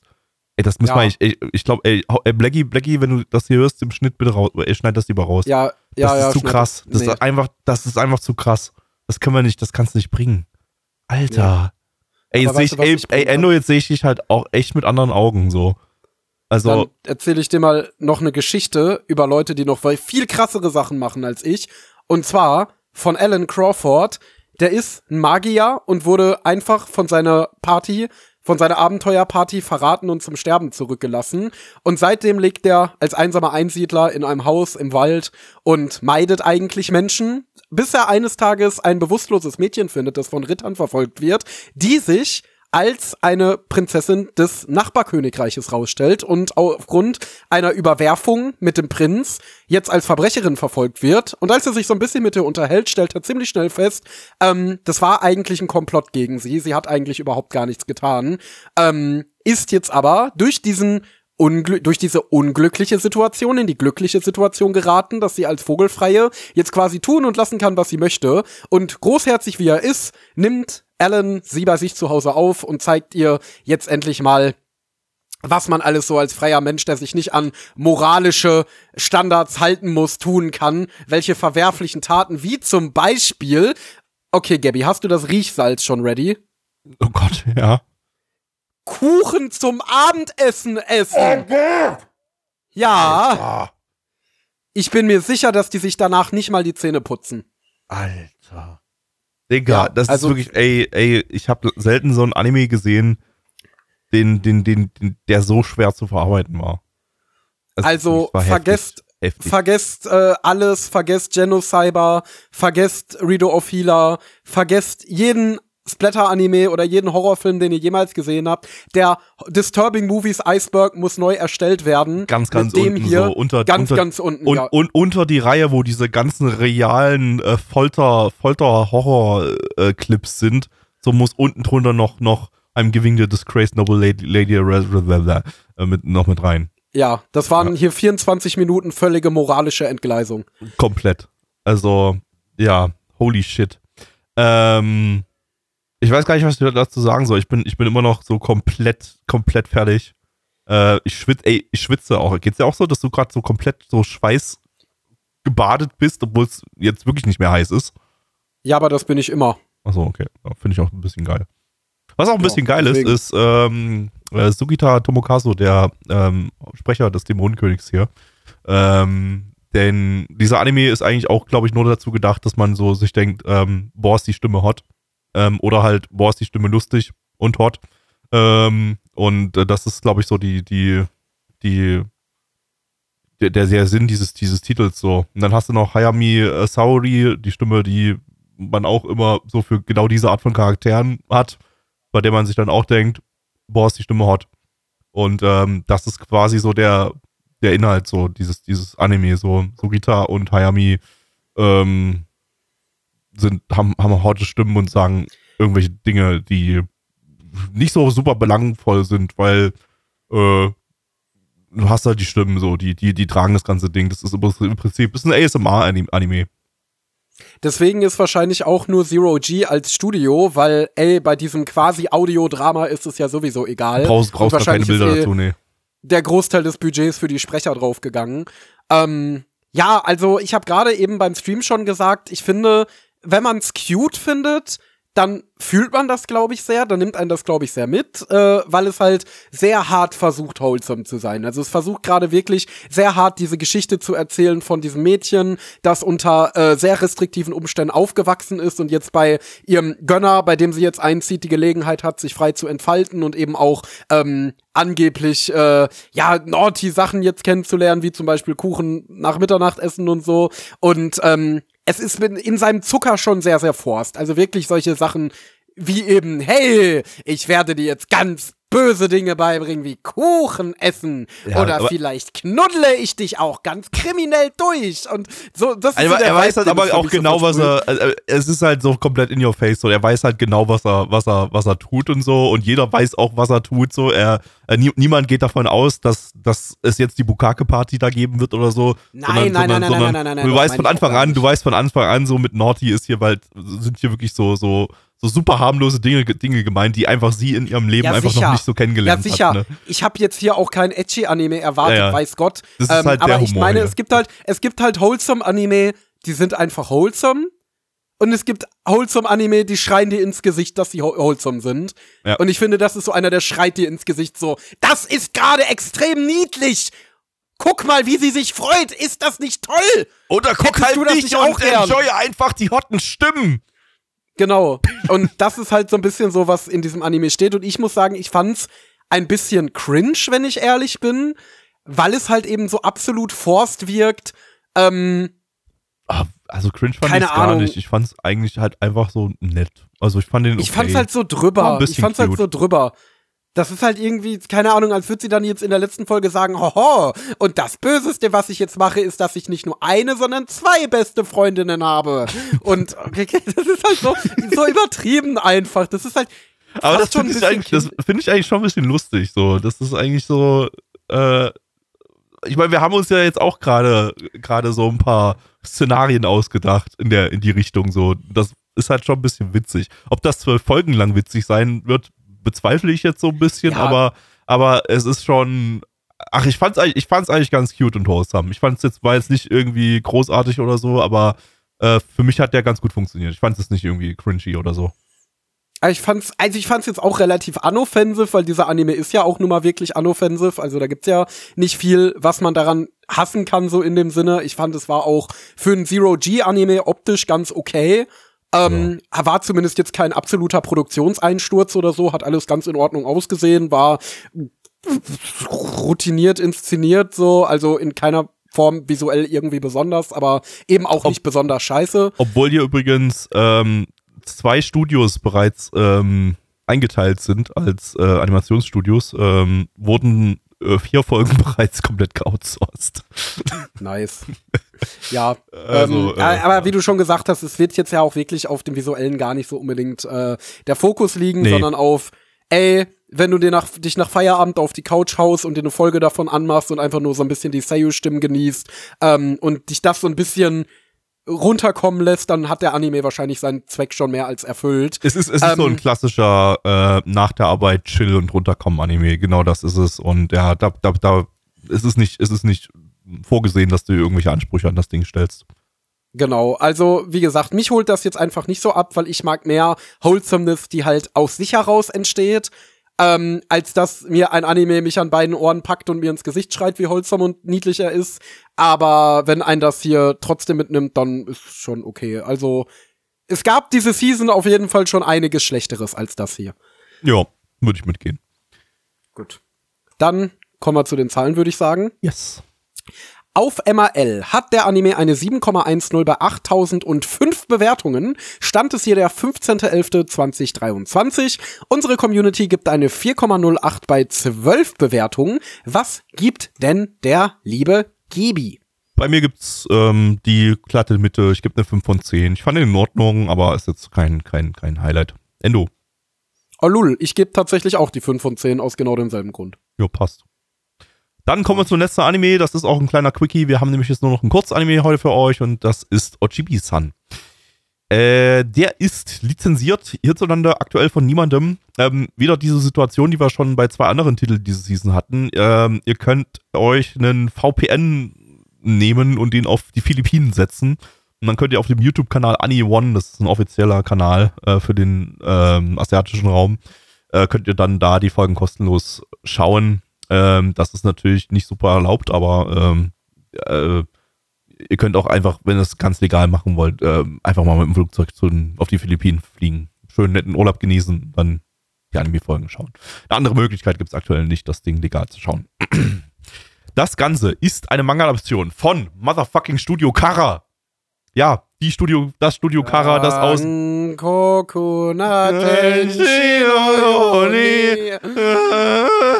Äh, ja, äh, das Studio Kara, das aus Gainax heraus entstanden ist äh, und die Rebuild, Rebuild of Evangelion-Reihe gemacht hat und The Dragon Dentist, der auch ganz nett ist. Ähm, und der Manga ist geschrieben und gezeichnet von Anno Moyoko. Das ist die Frau von Hideaki Anno. Ähm, und äh, die hat, die ist außerdem bekannt oder nicht bekannt für die beiden Anime äh, Sugar Sugar Rune von 2005 und Tataraki Man von 2006.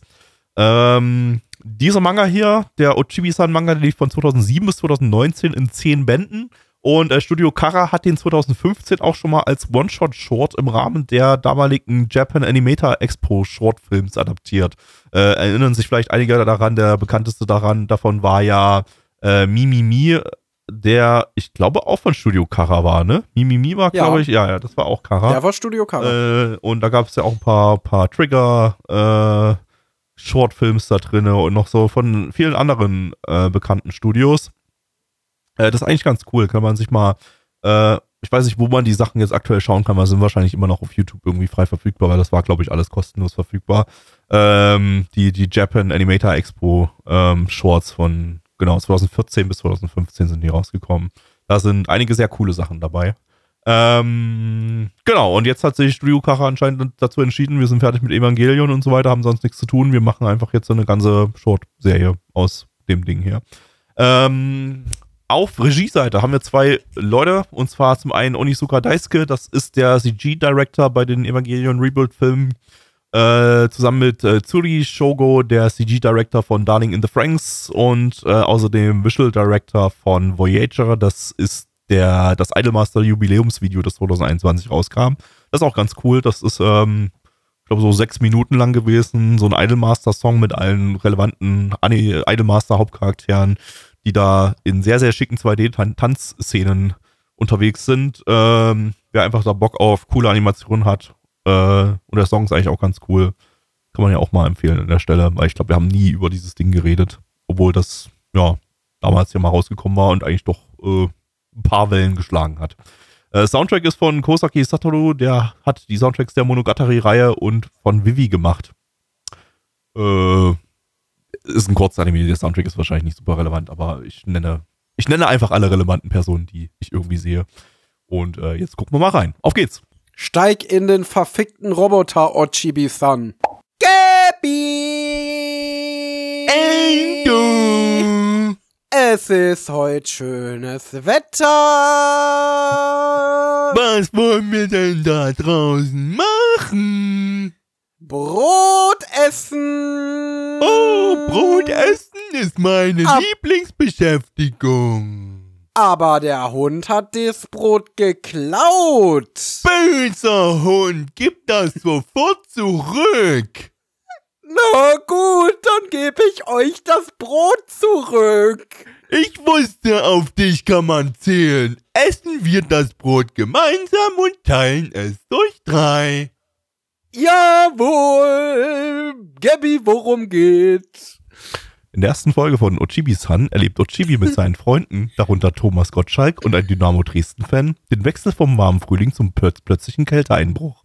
Gemeinsam spielen sie im Glycinien-Dschungel, entdecken den Duft der Magnolia Kompressor und haben eine lustige Begegnung mit Fröschen. Ochibi singt sein Lieblingslied, das zufällig dem Frog Chorus ähnelt. Die Freunde finden eine Höhle, finden eine Höhle, die zur geheimen Basis wird. Die Episode endet mit der Entdeckung von Pflanzensprösslingen und Thomas Gottschalk scherzt über die Eigenheiten der Natur. Dynamo Dresden-Fan entschuldigt sich bei den Pflanzen für den bitteren Geschmack von Horsetail und verspricht, beim nächsten Mal Butter hinzuzufügen. Ich stimme zu. Das war exakt, was wir jetzt gerade gesehen haben. Das war ja. exakt, was wir gerade gesehen haben und was in meinem Gehirn gerade vor sich ging. Wir machen, wie immer, mal den, den Check. Ähm, es fühlt sich an wie ein absoluter Kleinkind-Anime. Um welche Uhrzeit läuft es? Was tippst du? Hm, Ich würde sagen 8 Uhr. Ich sag 1 Uhr nachts. Okay, Okay, ich check nach. ja. es läuft 0 Uhr nachts. Nun, Ey, jedes Mal. Jedes Mal. Oh, es läuft mit, gut, man- Moment, stopp. Es läuft mittlerweile 1 Uhr nachts. wobei, wobei äh, man könnte ja noch mal ein bisschen tiefer graben und gucken, ob das äh, nicht vielleicht auch auf irgendwelchen Kinderstreaming-Diensten läuft oder so. Sowas, was wir in Deutschland mit Kivido haben. Das könnte ich mir halt auch noch ganz gut vorstellen, ehrlich gesagt. warte, warte, ich, das kann ich, kann ich auch mal kurz noch abchecken. Aber ähm, ich meine, die, die, die Uhrzeit ist ja auch schon so ein bisschen, also die Ausstrahlungsuhrzeit ist ja schon auch so ein bisschen relevant, was die Zielgruppe so betrifft. Und die scheint dann offenbar nicht kleine Kinder zu sein, sondern eher Erwachsene. Ähm, ich finde tatsächlich gerade keine Information, dass das Ding irgendwie auf einem Streamingdienst läuft. Das scheint eine NHK-Produktion zu sein und läuft nur bei NHK. Also, das ist halt. Also, der Anime war halt entweder, wenn du richtig, richtig Ah, doch, hart doch. auf irgendwas bist. Doch, doch, es läuft, es läuft bei diversen Streamingdiensten, aber so ganz normal im regulären Programm. Also bei Amazon Prime, die Anime Store, Unext und so weiter, die Standardsachen kannst du das Ding auch holen. Das ist aber nicht auf irgendwelchen Kinderkanälen, den ich immer so durchklicke. Ja, weil ich würde sagen, das ist halt entweder, wenn du so richtig hart auf irgendwelchen Teilen bist und das halt einfach fühlst, oder halt wirklich für Vorschulkinder. Also wirklich Vorschulkinder, nicht mal Grundschulkinder oder so, weil die folgen ja schon Geschichten, die zumindest ein kleines bisschen komplexer sind, sowas wie Digimon oder so. Ähm, und ja, nee, wirklich so Vorschulkinder, weil der Plot der Geschichten ist, wir gehen in den Wald, wir machen einen Eintopf, wir setzen uns unter so. den Kutter zu und plaudern. Wir wischen den Boden bei uns im Haus. Genau. Und haben dabei eine Menge Spaß und lachen uns schlapp. Ja. Also ich meine, das ist ganz liebevoll produziert, so die Hintergründe sind Total, schön total. Die detailliert und sind so. wunderschön Die, gewesen. ich glaube, die Animation ist, glaube ich, komplett in CGI und dann Cell-Shading drüber, aber mit super viel Clean-Up. Also ich war an manchen, manchen Stellen war ich mir unsicher, ist das jetzt wirklich CGI, weil die Konturen sehr, sehr clean aussahen. Ich glaube aber, da, das ist, glaube ich, 100% CGI gewesen. Das sagen ja auch die, die beiden Regisseure sind ja auch CG-Directors. Ähm, aber da wurde dann sehr, sehr gute Arbeit geleistet, das, das ähm, sehr 2D-ig auszusehen, trotz dass es komplett äh, in CGI ist. Vielleicht wurde da sogar nochmal drüber getraced oder so. Ähm, aber äh, ja, also, ey, als Kinderanime würde ich jetzt sagen, boah, das ist ein nett, liebevoll gestaltetes Ding, das sich Kinder ganz gut geben können. Für uns jetzt, äh, ja, weiß ich nicht. Also, Also sagen wir mal offenbar so, sind wir wenn, die mein, Zielgruppe, aber äh, wenn mein vierjähriger Sohn das vor der Schule gucken würde, dann würde ich mich daneben setzen und es mit ihm gucken. wenn es aber 0 Uhr oder 1 Uhr nachts laufen würde, dann ist das ein bisschen zu weit vor der Schule, würde ich sagen. Das stimmt, ja. äh, ja, nee, äh, also es war auf jeden Fall wahnsinnig liebevoll gemacht. Also, dass da jede Menge Liebe und Talent drin steckt, das merkt man schon. Äh, dass sich da jemand Gedanken drum gemacht hat, aber das ändert halt nichts daran, dass es inhaltlich unter Caillou-Level war. Das würde ich so ungefähr vergleichen inhaltlich. Aber es war, aber eine Folge Caillou, gut, die ist auch deutlich länger, aber die ist im, im Schnitt wesentlich komplexer als das, was wir hier gesehen haben. Ja. Aber so, so in die Richtung könnt ihr euch das ungefähr vorstellen, inhaltlich. Ich meine, das waren jetzt, Ähm, das waren jetzt ähm, fünf Minuten pro Folge und in den fünf Minuten hatten wir noch irgendwie so 10 bis 15 Einzelfolgen so gefühlt. Ähm, oder was heißt gefühlt? Ich glaube, es kommt, kommt so im Schnitt hin, äh, die wiederum ein paar Sekunden lang waren. So. Also da ist auch keine Tiefe in irgendeiner Form zu finden, wenn man das Nee. wollen würde. Äh, ja, äh, ist okay, I guess. Also jetzt nichts für mich. Also da fühle ich mich dann schon so ein bisschen 30 Jahre zu alt dafür. ähm, Ist es denn das neue Evangelion? ähm, also ey, vielleicht wird es noch richtig krass dann im Laufe der Zeit so. Wir vielleicht, vielleicht brechen wir das jetzt an der Stelle einfach zu früh ab und es ist dann einfach so ab Folge 10 oder so. Also es sind ja 24 Episoden bei dem Ding. Ähm, ab Folge 10 gibt es dann den übelsten Mindbreak oder so und, und äh, Ochibi-san muss endlich in den Roboter äh, steigen, aber ich glaube es eher nicht. Meinst du nicht? Nee, ich Okay, glaube eher nicht. Gott. Kommen Sollen wir zu den Zahlen kommen? Machen wir Zahlen. Auf ML haben wir eine 6,27 bei 75 Bewertungen. Hat halt kaum jemand gesehen, ist halt, wie gesagt, ne, schwer verfügbar. Äh, Stand hier der 15.11.2023. Unsere Community gibt eine 3,64 bei 11 Bewertungen. Endo. Äh, also ich fand's ganz charmant, muss ich sagen. Deswegen will ich dem jetzt auch keine allzu schlechte Bewertung geben. Ich gebe mal eine ganz subjektive 4 von 10, aber mit dem Verweis, dass wenn ihr kleine Kinder habt, denen das sehr gut vorsetzen könnt, ich glaube, für die ist das maßgeschneidert. Gabby. Ja, würde ich, würde ich mitgehen. 4 von 10. Also, die kleinen Kinder sollten Japanisch sprechen können oder englische Untertitel lesen können, weil es gibt jetzt nicht wirklich die Möglichkeit, das, Das deutschen kleinen. Kindern vorzusetzen. Äh, wenn es allerdings, man kann es allerdings Wenn ihr auch sehr, sehr begabte Kleinkinder habt. oder sehr, sehr, sehr so kleine Kinder, dass die sowieso noch kein Deutsch oder irgendeine Sprache verstehen, dann könnte das denen theoretisch auch noch vorsetzen, weil halt echt nichts in irgendeiner Form creepiges, schlimmes oder irgend sowas passiert. Ähm, ja, aber da gibt's auch, gibt's, gibt's wahrscheinlich andere Dinge, die maßgeschneiderter sind und auf Deutsch. Äh, ja. Vier von zehn, genau. Äh, jo, das war's auch schon. Wir hatten heute plus vier Anime, weil Pluto ja so lang ist. Beziehungsweise neigt sich diese Season jetzt ja auch so ganz, ganz langsam dem Ende zu. Das heißt, wir werden jetzt häufiger plus äh, vier Titel wahrscheinlich haben. Ähm, aber wir haben noch äh, vier Podcasts, sind noch offen von dieser Season. Äh, die nimmt kein Ende. 10 bis 13 dann in den kommenden Wochen. Wenn ihr mal dabei sein wollt, während wir diesen äh, Podcast hier aufnehmen, dann kommt doch mal donnerstags um 19.30 Uhr bei uns im äh, Stream vorbei. Aktuell sogar irgendwie noch so ein bisschen anders. Ja, ist schwierig. Äh, Ich erkläre das jetzt nicht alles. Guckt in den Sendeplan. Wir haben gerade so ein paar Sendeplanänderungen. Entweder Donnerstag 19.30 Uhr oder Sonntag 19.30 Uhr findet der Season Stream aktuell statt. Äh, normalerweise haben wir Sonntag um 20 Uhr unseren Retro-Stream. Wir gucken mal alte Sachen aus den äh, 90ern.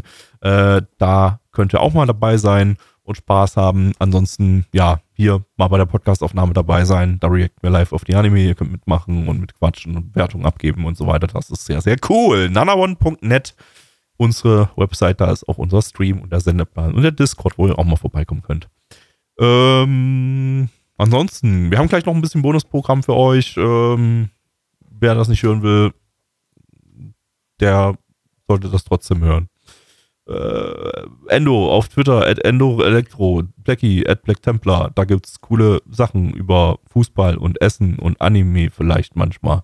Und jetzt gibt's Bonus-Content. Wow! Woo! Also, So. ich habe sechs Sachen gesehen, wovon sich es sich in vier Sinneinheiten einteilen lässt. Also ich habe jeweils zwei Double Features, die ich gern machen würde. Also ich habe theoretisch vier, praktisch sechs. Wie viele hast du? Ich habe theoretisch sechs, praktisch zwei. Also es sind insgesamt nur zwei Sinneinheiten. Dann würde ich halt sagen, wir machen das so. Äh, Da mache ich zwei, dann machst du eine Sinneinheit, dann mache ich wieder zwei Titel, und dann nicht das dann machst du wieder eine. Ja, machen wir Okay. so. Machen wir so. Let's go. Also, fangen wir chronologisch an. Der erste Anime, den ich euch heute mitgebracht habe. Ich versuche mich übrigens ein bisschen kurz zu halten, weil ich morgen früh raus muss. Aber ein bisschen Zeit habe. Also, wenn wir es jetzt in einer Dreiviertelstunde schaffen, das alles durchzukloppen, dann bin ich glücklich. Äh, gerne Ähm, eher, äh, gerne, gerne schneller, weil ich, äh, ich versuche Okay. es auch deutlich schneller durchzuklopfen. Na gut, also, das erste, was ich hatte, ist Is Pure oder Is Pure. Ich weiß ehrlich gesagt ab, bis heute nicht, wie der Titel ausgesprochen wird. Ähm, das ist eine äh, sechsteilige OVA aus dem Jahr 2005 und die haben wir beim Edgy-Abend geschaut, weil der als Edgy-Anime gefleckt wurde. Ähm, dazu muss ich sagen, das ist nicht wirklich ein Edgy-Anime. Also ein bisschen Edgy hast du nur in der ersten Folge. Danach wird es eigentlich ein ziemlich typisches 2000er Anime-Drama. Es geht um ein ähm, um einen um einen Typen, der auf ein Mädel crusht in der Schule und sie will eine Modelkarriere anstreben und ja, dann dann kommt auch noch seine Kindheitsfreundin wieder zurück nach Hause und dann gibt es da so ein Love Triangle und es ist eigentlich in allem, was es tut, ziemlich typische 2000er Romanze mit ganz viel Herzschmerz, mit ganz viel Missverständnissen, mit ganz viel überhaupt erstmal rausfinden, wie man so zueinander steht und wie man so zu, zueinander finden kann. Alles relativ melodramatisch, aber nichtsdestotrotz atmosphärisch inszeniert von Mamoru Kanbe, der ja sonst eher für Horroranime bekannt ist und hier dann mal ein ganz anderes Genre bedient hat. Ähm, nichts, okay, äh, in unsere, unsere Redaktion gibt uns gerade den Hinweis mit, dass es Ice ausgesprochen wird, so wie die englischen Augen. Also Ice Pure ist der offizielle Titel wohl. Ähm, Genau, und das ist halt darin relativ melodramatisch, aber auch stellenweise ganz süß. Also ich muss ja sagen, ich habe so eine so einen kleinen Fable für so 2000er Romanzen. Ich habe ja auch unglaublich gerne so diese alten Visual Novels gespielt und damit konnte mich dieser Anime über sechs Folgen schon ganz gut unterhalten. Das Problem ist hier natürlich, dass du in sechs Folgen halt einfach nicht die Gelegenheit hast, wirklich so tief in die Charaktere und in ihr Wesen und ihre Emotionen und die ganze Dynamik zwischen den Charakteren einzutauchen, um da den Herzschmerz wirklich so komplett nachvollziehen zu können. Vor allen Dingen nicht, wenn du es mit einem Kumpel und äh, ein bisschen äh, Kamillentee schaust.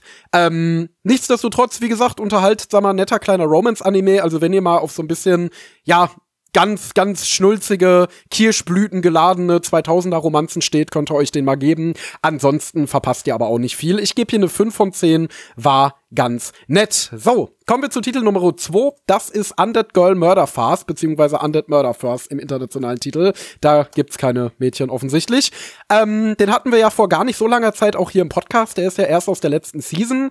Und ich muss sagen, ich fand ihn ziemlich nice eigentlich. Ähm, er war so ein bisschen wie Lord Elmeloy Case Files, wenn man die ganze Nasuverse-Lore wegnimmt und es wirklich nur reduziert auf dieses, äh, ja, bisschen Supernatural Whodunit. Also es ist quasi ein Krimi, wo aber die, ähm, wo, wo, wo die Tätermotive und alles, was da passiert, halt jetzt nicht auf konventionelle menschliche Art passiert, sondern eben auf übernatürliche Supernatural Art. Also wir haben hier alle die gesamte Palette an Geistern und Dämonen ähm, und Sagengestalten. Wir haben ja auch literarische Figuren, die hier zusammengeführt werden, was ich sehr cool fand, wie zum Beispiel Sherlock Holmes und das Phantom der Oper und so, die auch alle sehr lore-accurate äh, eingebracht werden, wo man als Kenner der entsprechenden Werke sich ein wenig dran erfreuen kann. Und so spinnt sich hier dann doch eine relativ eigen sinnige ähm, Krimi-Mischung so, die aber durchaus sich frisch anfühlt und unterhalten kann.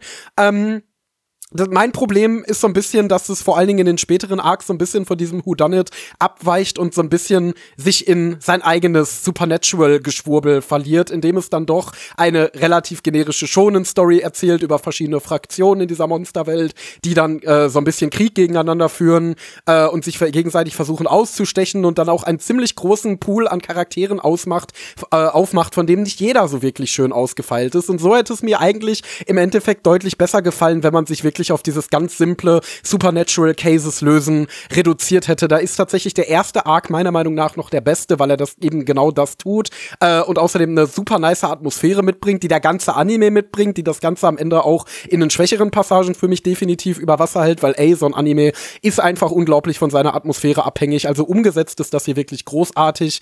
Ähm, dieses Main Pair ist eigentlich auch ganz nice und hat eine sehr nice Dynamik miteinander. Ähm, und der Anime versprüht einfach nur eine ganze Menge Charme. Ich habe am Ende wirklich lange überlegt, ob ich jetzt eine 6 oder eine 7 von 10 gebe. Aber ich gebe dann am Ende doch noch die 7 von 10, eben weil dieser Anime so wahnsinnig sympathisch ist, weil er ein tolles Main, die, äh, Main hat, das auch einfach so eine natürliche und schöne Chemie miteinander hat, weil ich dieses Supernatural Investigation auch sehr nice finde. Und wie gesagt, nur finde, dass er sich manchmal so ein bisschen, ja, mit seiner eigenen sperrigen Lore ein wenig im Weg steht. Ähm, aber nichtsdestotrotz auf jeden Fall einer der nicesten Krimi-Anime, die ich in den letzten Jahren gesehen habe. Und ich stehe eigentlich überhaupt nicht auf Krimi. Äh, deswegen hier eine ganz dicke Empfehlung, kann man sich auf jeden Fall sehr gut geben. Und jetzt nehme ich mal einen Schluck Wasser und überlasse Gabby das Wort. Jo, ich mach mal weiter mit meiner ersten Gruppe. Und äh, das ist, ist auch die einzige Gruppe. Der zweite Titel ist dann ein Einzeltitel.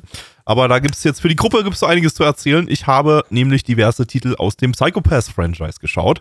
Ähm, Psychopath 1 habe ich ja damals relativ aktuell geschaut, als das äh, im TV damals noch lief. lief. Das war noch äh, in der Prä-Simulcast-Ära.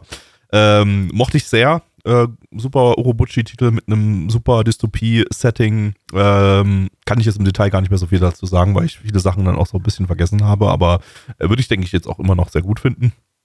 Äh, Psychopath 2 habe ich ja absolut gehasst dann. Das habe ich ja damals auch äh, ziemlich aktuell geschaut. Äh, das war für mich wirklich eine absolute 1 von 10. Das war eine, war eine Vollkatastrophe. Da war Orobuchi weg, da war der Pizzaman dann der, der Autor. Und ähm, der äh, ja, das hat mich komplett enttäuscht. Das war kein Psychopath, das war einfach nur eine sinnlos, hirnlose Gore-Orgie. Ähm, ja, und äh, da war ich dann schon ein bisschen ausgebrannt. Den Movie habe ich noch gesehen, den fand ich ganz gut beim ersten Watch. Den habe ich vor einigen Wochen dann nochmal gerewatcht und war bei mir dann doch bloß noch so eine 6 von 10, aber immer noch stabil. Ähm, und jetzt mal mit dem Brees zusammengesetzt und mal ein paar äh, ja, die, den Rest mal aufgeholt, bis auf den alleraktuellsten Movie. Der ist ja noch nicht mit deutschen Dub draußen, oder zumindest noch nicht auf Disc. Ähm, von daher haben wir den noch weggelassen, aber alles, was, was man bis jetzt ähm, in Deutschland auf Disc mit deutschen Dub bekommen kann, äh, das haben wir noch geschaut. Beginnend mit Psychopath Sinners of the System äh, Teil 1. Das Sinners of the System ist ja so eine dreiteilige Movie-Reihe, wo die Filme auch nur so eine knappe Stunde lang sind. Ähm, die äh, ja, ich würde es nicht Side Stories nennen, weil das schon so alles irgendwie so relevant für das ist, was danach kommt, aber ähm, besonders der erste Film ist schon eher irgendwie eine Side Story. Der erste Film, der dreht sich primär um die Hauptcharakterin, äh, um die neue, neue, äh, ja, in dem Fall, in, an der Stelle glaube ich noch nicht die, die Chefin der Abteilung der äh, äh, Psychopaths Abteilung 2, Einheit 1, was auch immer, keine Ahnung, äh, wie, die, wie die hieß. Aber ähm, auf jeden Fall, die, wie heißt sie? Mika Shimotsuki, genau.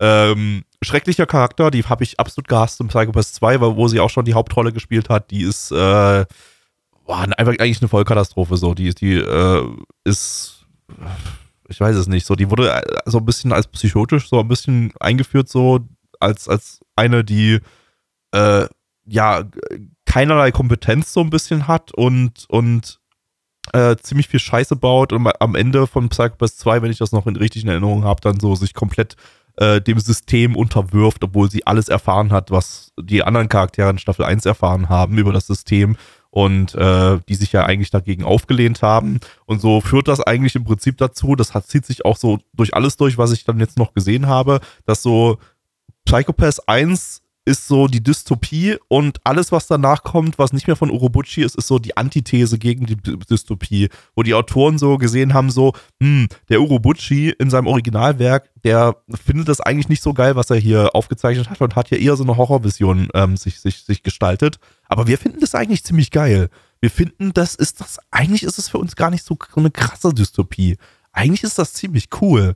Und eigentlich wollen wir hier eigentlich so, so ein paar coole Cop-Movies und, und Mystery-Movies so und, und, und Episoden da draus drehen und das gar nicht mehr so krass verteufeln, wie Urobuchi das tat. Und das sorgt dafür, dass eigentlich alle Werke, die nach Psychopath 1 entstanden sind, äh, und, und dem Psychopath Movie, der ist ja auch nochmal von Urobuchi, ähm, so alles, alles abseits von Psychopath 1 und dem ersten Movie, äh, fühlt sich komplett anders an. Es ist eigentlich ein, sind komplett eigenständige Werke, die zwar im selben Setting spielen, aber eher aus der Sicht von dem Sybil System oder so vielleicht geschrieben sind, das ich selber ziemlich geil finde. So wie, wie die Autoren selber. Ähm, was schon, was ich im Psychopath 2 schon eine unglaublich weirde Entscheidung fand, äh, aber äh, im da war es sogar noch so ein bisschen dystopisch und hat so ein bisschen Flaws aufgezeigt, des, des, des, dieses, dieses ziemlich abgefuckten Systems. Aber die ganzen neuen Sachen, so, die gehen da aber voll rein in, in, in, ins Thema, boah, wäre das geil so ein System zu haben. Ähm, und ja, also der erste Sinners of the System Film ist äh, fast so mies geschrieben wie Psychopath 2. Der ist für mich auch eine komplette Katastrophe gewesen. Der war, der war äh, absolut convoluted. Das war ein absolut äh, dummes, dummes Setting. Hat nicht wirklich reingepasst in das ganze, in die ganze Psychopath-Story. Äh, hat gar kein, will ich gar nicht so viel drüber sagen. Das hat überhaupt keinen Spaß gemacht. Das war, das war dumme Scheiße, die vorne und hinten keinen Sinn ergeben hat. Ähm, mit, mit absoluten Cartoon-Bösewichten, die auch deren Handeln hat null Sinn ergeben. Äh, das war, ich habe selten was Konstruierteres gesehen. Nur minimal besser als Psychopath 2, da gebe ich eine 2 von 10 für den ersten Sinners of the System Film. Der ist, der ist Schrott. Ähm, der zweite hat mir ein ganzes Stück besser gefallen. Ähm, der ist auch äh, dann von einem anderen Autorenteam geschrieben. Äh, da haben wir so einen Flashback, der vor der ähm, ersten Staffel spielt. Und äh, da geht es so ein bisschen darum, wie einer von den Charakteren, die in Staffel 2 eingeführt wurden, ähm, dann jetzt hier in, in ja, zu einem, zu einem, zu einem, äh, boah, wie heißen sie? Endo, helf mir mal kurz auf die Sprünge. Die, die, die, nicht, nicht Inspector, sondern die, die ausführenden. Vollstrecker, Vollstrecker genau. Genau. Äh, wie er zum Vollstrecker geworden ist. Ähm, so ein bisschen so eine Militär-Backstory mit, mit einer äh, Militärverschwörung, die dann innerhalb von 60 Minuten so ein bisschen aufgeklärt wurde. Ähm, hypt auch ein bisschen zu sehr dieses, dieses ganze System und so, aber das war eine ganz spannende, interessante Story. Also einigermaßen spannend. Fand ich jetzt nicht, es nicht der Oberkracher, aber hat mir zumindest so als, als losgelöste kleine Geschichte hat mir das ganz, ganz mittelprächtig gut gefallen. Da gebe ich eine 5,5 von 10, war irgendwie auch kein richtiges Psychopath, aber nichts, nichts von dem, was nach Staffel 1 kam, hat sich noch irgendwie angefühlt nach dem, was Urobuchi sich da vorgestellt hat, außer vielleicht der Film zu einem gewissen Grad, aber auch der nicht mehr so richtig, also der erste. So, der, der dritte Sinners of the System Film war dann auch von den ganzen Sachen, die ich jetzt nochmal gesehen habe, das Beste für mich. Ähm, das war das einzige auch, was sich echt fast wieder so ein bisschen wie das klassische Urobuchi Sinners of the System angefühlt, äh, Psychopath angefühlt hat. Ähm, ging so ein bisschen vom Stil her in, den, in Richtung des ersten Movies. Ähm, hat wieder eine Geschichte erzählt, wie der ähm, zweite Hauptcharakter, der äh, Kogami, äh, ja, nachdem er Japan verlassen hat, quer durch asiatische Konfliktgebiete reist und äh, ja, erzählt so ein bisschen eine Geschichte, wie er, wie er wieder mit dem System, mit diesem Simple-System äh, in Verbindung kommt durch äh, diverse, äh, ja, durch die diverse Dinge, die da passieren. Das ist eine eigentlich ganz coole, spannende kleine Geschichte gewesen, die, also das hat wirklich gut gebockt. Da war, ging es um so, so ein Mädel da, die so halb Japanerin ist und aber komplett ihr ganzes Leben in einem Konfliktgebiet aufgewachsen ist, in, in einem Bürgerkrieg. Und ähm, das, ja, lebt einigermaßen in Frieden, aber der Bürgerkrieg, der holt sie wieder ein und äh, jetzt, äh, ja, hat sie da, hat sie da diesen unglaublich äh, talentierten Cop, der sie in, in äh, Martial Arts und Kampftechniken einweist, damit sie überleben kann. Und äh, ja, das, das, das war eine ganz nette, nette, herzerwärmende Geschichte, die dann ja recht, recht bombastisch wird zum Ende hin. Das war, das war, das war ganz cool. Also hatte jetzt nichts direkt was mit dem, mit dem, mit dem Simple System in Japan und so zu tun, aber äh, zum Ende hin geht es dann ein bisschen in die Richtung. Ich gebe da eine, dem gebe ich eine 7 von 10. Das war nach Psychopath 1 für mich eigentlich das, das Beste im, Cyber, äh, im Psychopath-Franchise. So. Das alles zusammen in seiner Gänze führt dann über in Psychopath 3. Das aber eigentlich gar nicht so viel aufgreift von den Sinners of the System Filmen. Aber ähm, ist so in so einer Chronologie so, gehört das so zusammen. Äh, Psychopath 3 ist uh, weird. äh, wir haben wieder einen komplett neuen Cast mit komplett neuen Charakteren, die äh, neue Inspektoren und Vollstrecker, die vorher nie eingeführt wurden, die jetzt halt einfach instant die Hauptcharaktere dieser neuen Staffel sind. Die alten Hauptcharaktere spielen quasi keine Rolle mehr, abgesehen von der äh, von der Mika, die äh, jetzt da an der Stelle Chefin der, der Einheit ist. Und äh, die ist aber auch nur noch ein Comic Relief Charakter. Also ich glaube, da haben jetzt dann auch die Autoren mal eingesehen, dass sie wirklich ein beschissener Charakter ist. Und ähm, sie ist eigentlich nur dazu da, die ganze Zeit, wenn die beiden Hauptcharaktere, die beiden, also die beiden neuen Haupt-Hauptcharaktere, die Inspektoren sind, äh, wenn die mal wieder irgendwie Scheiße bauen, weil die eigentlich die ganze Zeit so auf eigene Faust Dinge entscheiden, dass sie dann am Telefon zu denen sagt, boah Mensch, ihr habt jetzt aber wieder Mist gebaut. Das bin ich aber richtig sauer auf euch äh, beim nächsten Mal nicht, sonst setzt's was. Und dann sieht man die ganze Zeit, wie sie sich dann aufregt. So. Und äh, das passiert eigentlich jedes Mal so. Mehr, mehr, mehr Relevanz hat sie nicht. Das ist alles, alles was sie tut. Und äh, am Ende äh, gibt es dann nochmal einen kleinen Plot-Twist, bei dem sie dann äh, dumm in die Kamera guckt, so dumm aus der Wäsche und sagt, ach Mensch, immer ich. so, so nach dem Motto. Ähm, also ja, da, da wurde dieser dumme Charakter endgültig runtergedummt auf, auf, auf Comic Relief Status und ich denke, das ist das Beste, was man mit diesem Charakter machen konnte. Da, das ist tatsächlich mal eine Entscheidung, hinter der ich da stehe, weil die ist ein schrecklicher Charakter. Die ist wirklich, ist, ist, ist Müll.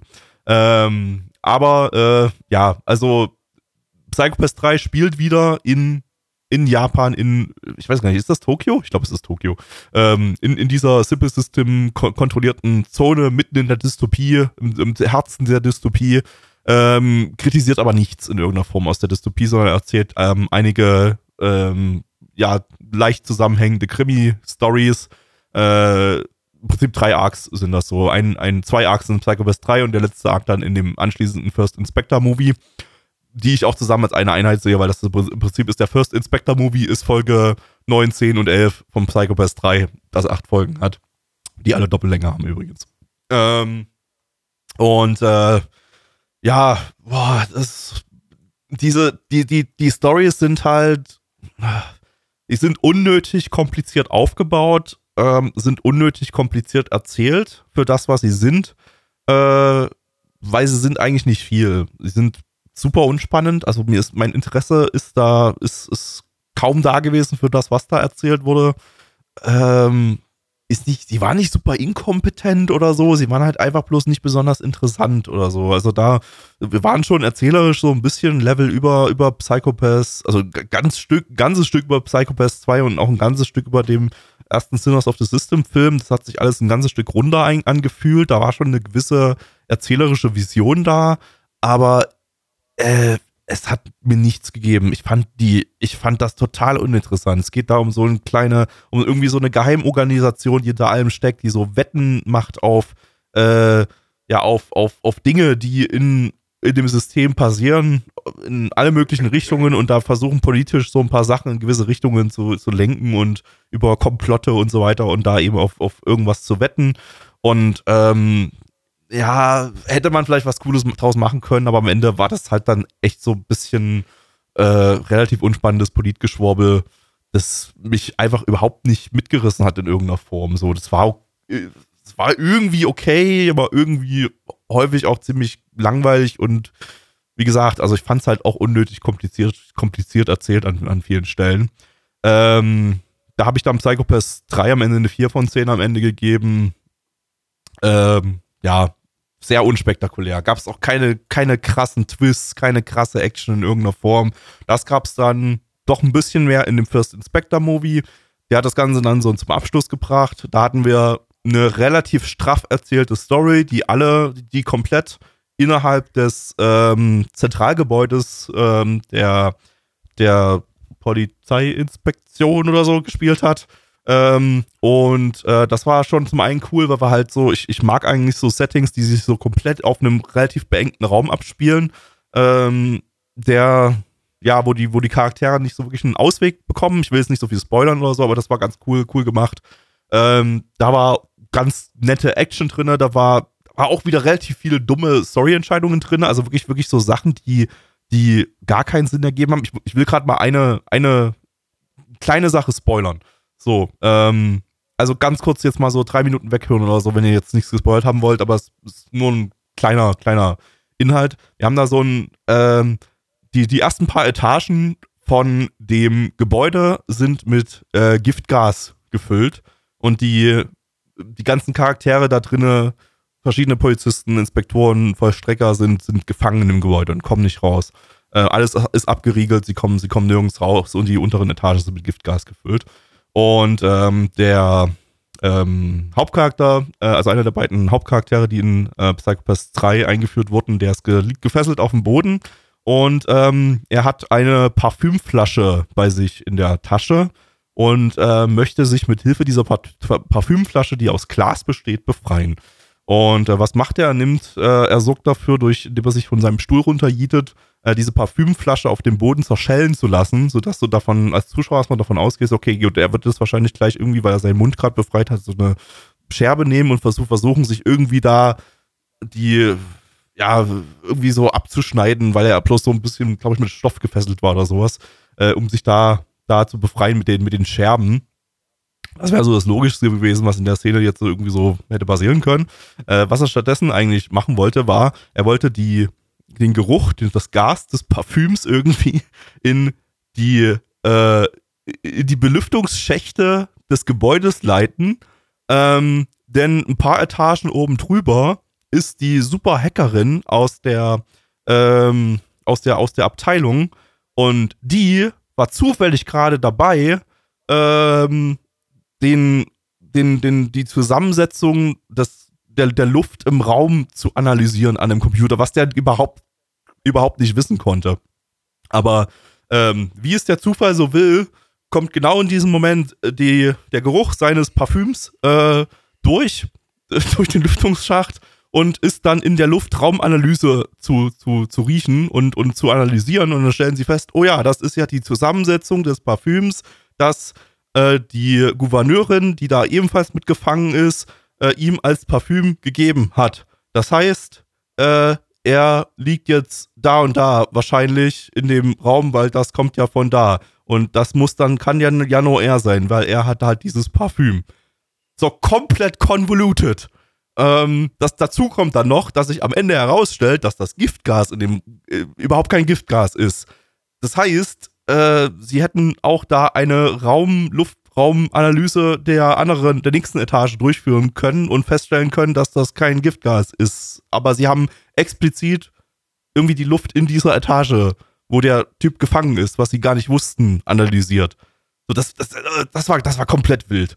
Das, das, das, das war also wie kann man, wie kann man etwas so weird schreiben, obwohl das offensichtliche, dass er sich einfach mit den Scherben befreit, so das naheliegendste gewesen ist, was, was jeder, jeder erwartet hat. Aber stattdessen wird irgendwie so eine, so eine Zaubershow daraus gemacht. So, das war, what the fuck? What the fuck? Ähm, und solche Momente gab es noch ein paar Mal, nicht ganz so krass offensichtlich wie das, aber äh, ja, ähm, also am Ende war ganz cool, war jetzt aber auch nicht so super geil. Hat wieder irgendwie nichts so wirklich erzählt am Ende. Äh, ja, ich gebe eine 5 von 10 für den First Inspector Movie. So, der ist, in, der ist in Ordnung, aber halt jetzt auch kein Highlight oder so. Also insgesamt ziemliche Enttäuschung. Habe ich aber auch jetzt, ich weiß nicht, ich weiß nicht, was ich erwartet habe. So, ähm, weil halt überall auch als Hauptautor wieder der Pizzaman, also Tor Uber, Uber, Uber wie auch immer er heißt, äh, der Autor von Psychopath 2 drauf steht. Ähm, und äh, ja, der Mann ist halt nicht sehr fähig. Ähm, ja, also ich denke, also wirklich, ich würde sagen, am Ende so Psychopath 1 auf jeden Fall Schauempfehlung, alles danach kann man auch einfach lassen. Weil das ist alles danach ist halt kein Psychopath mehr. Ja, würde ich mich tatsächlich so anschließen, auch wenn ich da eigentlich deutlich positiver zu stehe als du. Also ich fand äh, die Sinners of the System Fille, äh, Fille Sinners of the System Filme ähm, eigentlich alle von grundstabil bis richtig, richtig nice. Also der dritte Sinners of the System Film, der mit Kogami, ist eigentlich auch der, der für mich am ehesten echt noch an das alte Psychopath-Feeling ranreicht. Also den fand ja, ich ziemlich großartig. War auch der sogar. einzige, der sich so ein bisschen ähm, wie Main Story angefühlt hat, da so noch. Genau, genau. Und ansonsten Psychopath 3 fand ich war für sich genommen ein nettes Ding, hat mir Spaß gemacht, habe ich damals auch eine 8 von 10 gegeben. Ich glaube, so gut werde ich würde ich es heute nicht mehr bewerten, aber auf jeden Fall stabil, aber das täuscht, also Psychopath 3 macht eigentlich meiner Meinung nach nur das klar, was eigentlich schon ja eigentlich schon mit dem Film sich abgezeichnet hat. Und zwar das alles und auch wirklich alles, was nach Psychopath 1 erschienen ist, nur Side Story und Fanservice ist. Ja. Also das ist wirklich alles nur melken. Es Psychopath sind, ist für mich ich immer mal, Ich würde ich würd sogar so nennen, es sind äh, es ist Fanfiction innerhalb des Settings. Ja. Weil es ist, es halt, ist klar, dass das, das, das, das, was wir da sehen, folgt nicht der ursprünglichen Vision von Orobuchi. Das merkt man an Nein, genau, genau das ist es halt eben. Also ich nenne Psychopaths immer tatsächlich als das Nummer 1 Beispiel eines Franchises, das wirklich gemolken wird. Also gemolken, wo man wirklich eigentlich alles, was man damit erzählen wollte und womit es ursprünglich konzeptio äh, konzeptioniert war und alles, wo irgendwie eine kreative Vision drin gesteckt hat, wurde in Staffel 1 erzählt. Ja. Dann wurde noch mal der Film nachgeschoben, der ja schon eher ähm, nice to have war und danach halt wirklich nur noch Sequels, die sich alle, die alle mal mehr, mal weniger gut geschrieben sind. Manche davon sind katastrophal schlecht, wie Psychopath 2, manche sind richtig nice, aber es fühlt sich halt alles an wie, ja, das wo, wo, wofür existiert das? Das existiert doch wirklich einfach nur dafür, mehr Geschichten in dieser Welt zu erzählen ja. und dieses Franchise äh, noch weiter auszureizen. Und ähm, ja, den Providence-Film habe ich auch noch nicht gesehen, aber allein schon, wenn ich sehe, dass auf dem Key-Visual auch die alten Charaktere und so alle noch mal drauf sind, muss ich ehrlich sagen, ich habe da gar nicht so richtig Bock drauf. Weil das wird doch locker nur so eine Fanservice-Orgie wieder, wo dann die ganzen alten Charaktere noch einmal durchs Bild laufen dürfen. Und, ja, ich meine, äh, wir wissen, man, man kann sich ja denken, worum es gehen wird, so grob, äh, weil man in Psychopath 3 gemerkt hat, dass da eben was fehlt dazwischen, ne? Äh, und darum wird es logischerweise dann im Providence-Film gehen. Also das ist, äh, das wird ja schon dadurch klar gemacht, dass am Ende des, des First Inspector-Movies ähm, nach den Credits gibt es noch so eine After-Credits-Scene, wo ähm, dann die ähm, die Tsunemori, die alte Hauptcharakterin, ähm, Ja. dann eben sagt, so, ich erzähle euch jetzt mal, was eigentlich jetzt hier für eine Scheiße abgegangen ist, warum ich jetzt gerade in der Situation bin, aber, aber bin. das Ding ist, Ah. Psychopath 3 ist ja schon so unnötig eigentlich. Also es Ja. ist eigentlich schon wieder eine komplett neue neue Geschichte, die ja schon wirklich fast gar nichts mehr mit dem Ursprung Ja, ja. zu tun hat. Weder von der Message, die sie erzählt, noch vom eigentlichen Plot her, noch von der Atmosphäre oder sonst irgendwas.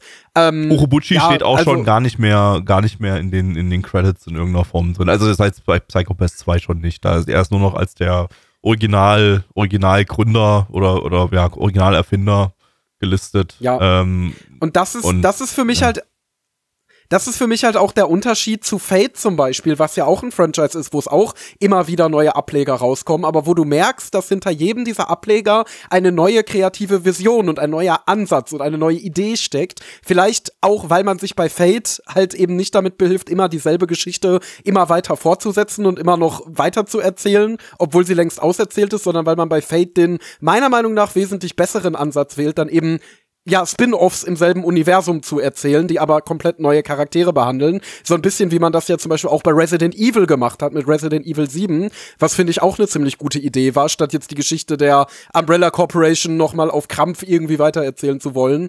Ähm, und die Geschichte von Wesker und so weiter. Und ja, wie gesagt, deswegen, also Psychopath ist für mich das äh, Paradebeispiel für ein Franchise, das einfach totgeritten wird. Und ich hoffe, ehrlich gesagt, dass der Gaul irgendwann dann bald auch wirklich mal totgeritten ist und dann nicht ich, immer noch ich, weiter. ich, ich glaube, es ist, es ist angekündigt, dass nichts mehr kommt. Also ich glaube, der Providence-Film ist, der Letz- ist das Finale dann an der Ja. Stelle. Also da kommt nichts Sehr mehr. gut. Ist auch richtig. Also ganz ehrlich, meiner Meinung nach hätte nach Staffel 1 nichts mehr kommen sollen. Ähm, das ist eine auserzählte Geschichte, die hat ein gutes Ende. Ähm, und äh, ja, das Ende ist nicht komplett geschlossen, da ist viel offen an der Stelle, aber ähm, das, was danach kommt, hat ja da nicht, da, damit nichts gemacht. Das hat ja mit dem offenen, mit dem etwas offenen Ende dann ja auch nichts draus gemacht. Von daher, ja, äh, wirklich, also wenn ihr nochmal neu anfangt mit dem Ding, Staffel 1, absolute Empfehlung, aber dann darüber hinaus, ey, wenn, wenn ihr, geht, geht, wenn ihr es wirklich, wenn ihr wirklich danach mehr sehen wollt, dann ähm, behaltet im Kopf, das, was jetzt kommt, sind, sind diverse Fanfictions von diversen anderen Autoren, die, ähm, die nicht mehr der Originalvision folgen. Und ähm, ja, so ist das leider. Tja, Gut. so ist das. Ähm, Nächste Runde. Gut, dann Bei dir. gehen wir auf ein, genau, nächste Runde. Und zwar gehen wir jetzt zu einem Franchise, das äh, meiner Meinung nach wohl noch viel mehr nachgeschoben werden kann, weil es nie äh, eine super hochtrabende kreative Vision hatte, aber einfach wunderschön umgesetzt ist. Und zwar D4DJ. Ich hab's weitergeschaut, meine Guilty Pleasure, die ich so ein bisschen vor ein paar Podcasts mal äh, vorgestellt habe. Ähm, und da habe ich jetzt alles geschaut nach Staffel 1, das heißt erst die OVA, D4DJ Double Mix. Ähm, die absolut nichts mit der Handlung der, des ersten D4DJs zu tun hat. Also da geht es um zwei Idol-Units, die in der zweiten, äh, also, also DJ-Units, Entschuldigung, Entschuldigung, sind ja keine Idols. Es steht ja vor den tanzenden Mädchen in süßen Outfits noch hinten eine am Turntable und dadurch sind es DJs. Ähm, ähm, ja, genau, es geht um zwei DJ-Units, die in der zweiten Staffel noch wichtig werden und die so einen kleinen Konflikt miteinander auszutragen haben. Und es war absolut scheiße. Also, gut, es war nicht absolut scheiße, aber es war halt übertrieben gerusht. Also die eine OVA hat halt eine durchschnittliche Episodenlänge von 24 Minuten und darin wird das erzählt, was halt jetzt in der ersten oder zweiten Staffel in zwei, drei Folgen erzählt worden wäre. Also dieser ganze Konflikt vom Setup über der Eskalation bis hin zur Versöhnung und so geschieht alles in diesen 24 Minuten und das wohlgemerkt mit 1, 2, 3, 4, 5, 6, 7, 8 Charakteren, die du vorher noch nie kennengelernt hast. Also du kriegst diese Charaktere ins Gesicht geklatscht, du kriegst diesen Konflikt ins Gesicht geklatscht und das wird alles in 24 Minuten durchgepeitscht. Die Story, die sie an sich erzählen wollen, ist eigentlich ganz nett. Es geht darum, dass zwei DJ-Units miteinander kollaborieren wollen, die komplett unterschiedliche Stile haben und jetzt äh, sich fragen, ob sie dazu überhaupt gemacht sind, weil die einen auch deutlich äh, bekannter sind als die anderen und so. Ähm, aber das ist halt einfach komplett gerusht gewesen. Also ich habe auch ehrlich gesagt gar keine Ahnung, was die dazu veranlasst hat, das so zu releasen, weil ähm, die OVA wurde vor der zweiten Staffel released und es hätte halt so viel mehr Sinn gemacht, es zu schauen, wenn man die Charaktere aus der zweiten Staffel eben schon kennt und weiß, wie die drauf sind und die einzuschätzen weiß und dann eben auch das Drama deutlich mehr fühlen kann. Also Endos Special-Empfehlung an der Stelle, schaut die OVA nach der zweiten Staffel, schaut die nicht in Release-Reihenfolge, ähm, dann könnt ihr damit, glaube ich, noch mal ein bisschen mehr anfangen, wenn ihr wisst, wie die Charaktere so ticken. So war es halt ein gerushtes Mess, was sich vielleicht, keine Ahnung, da gibt's doch bestimmt ein Gacha-Game bei D4DJ. Ich glaube schon. Ich schau mal kurz. Ja, ich glaube. Ja, ja, scheint, scheint, scheint da ein Gacha-Game zu geben. Ähm, D4DJ Groovy Mix heißt das, glaube ich. Kann man auch im Apple äh, offensichtlich sogar in Deutschland downloaden. Ja, also vielleicht richtet es sich an die Leute, die die Charaktere schon aus dem Gacha-Game kennen und den Konflikt und so weiter, aber für Anime-Onlys war das Grütze, deswegen gerushte Grütze, deswegen gebe ich hier eine 4 von 10. So. Entschuldigung. Ähm, ja, dann kommen wir zum deutlich besseren Teil der Vorstellung, den ich mir gegeben habe, und zwar die zweite Staffel, die vor DJ All Mix. Und die hat eigentlich nur More of the Same von dem geliefert, was ich in der ersten Staffel schon mochte. Äh, mit dem Unterschied, dass es hier A nicht um eine einzige DJ-Unit gibt, geht. In der ersten Staffel haben wir ja so ein bisschen den ähm, Aufstieg von Happy Around, also von der äh, Unit der Hauptcharakterin äh, miterlebt. Und hier geht's dann jetzt so um das weitere Tages Tagesgeschäft und es stoßen noch einige andere DJ-Units dazu, die alle noch mal so jeweils ihren eigenen Stil mitbringen. Und das Ganze ist ganz sympathisch eigentlich sogar angelegt von dem, was es erzählen will, weil es ist so, dass sie eine Konzertreihe planen und jeden Monat macht eine andere Band das Konzert und überlegen sich dafür ein anderes Konzept. Und jetzt gehst du quasi so in den zwölf Episoden durch die zwölf Monate äh, und folgst dieser Entstehung dieser Konzertreihe, was halt wieder nette, kleine, niedliche Zuckergeschichten gibt. Also es ist natürlich kein sonderlich ernstzunehmender Musikanime. Ähm, meine Freundin hat zwei Episoden mit mir geschaut und die meinte, boah, du hast dir ja echt da den zuckerübergossensten Idol-Anime rausgesucht, den du finden konntest. Aber es wird einfach durch das getragen, was ich schon in der ersten Staffel mochte, und zwar, dass die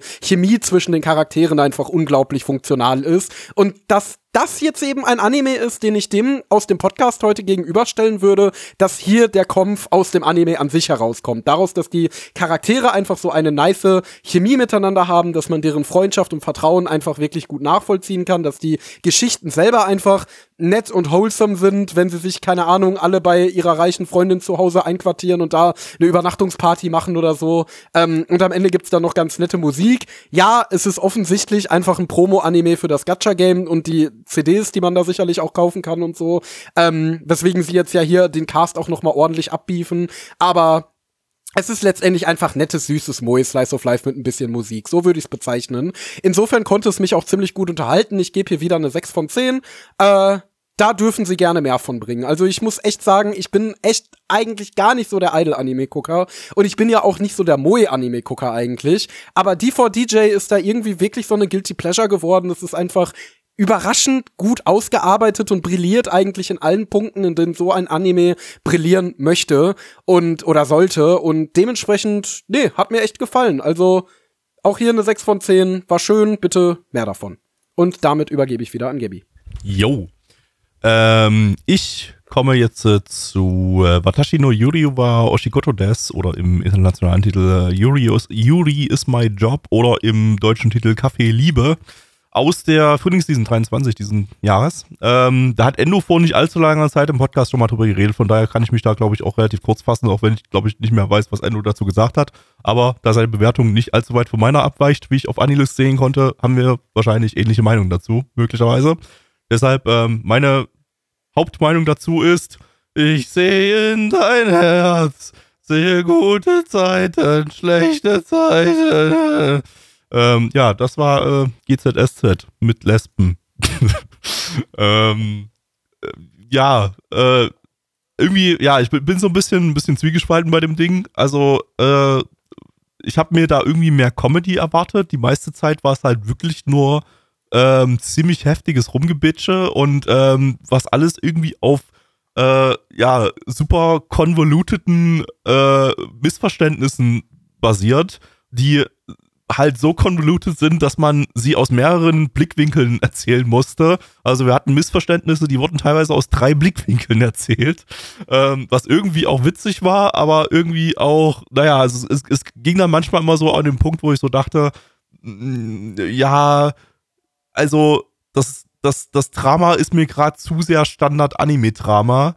Und dafür, dass die Charaktere teilweise mit absoluten Psycho-Faces gezeigt werden, ähm, hätte ich jetzt eigentlich erwartet, dass das jetzt auch da nochmal so richtig reingeht und nochmal komplett übertreibt in Sachen Drama. Aber am Ende war das immer relativ schnell so, Ende gut, alles gut und wir kriegen das schon irgendwie hin und wir sind halt alles süße lesbische Mädchen, die süße lesbische Mädchen-Dinge tun.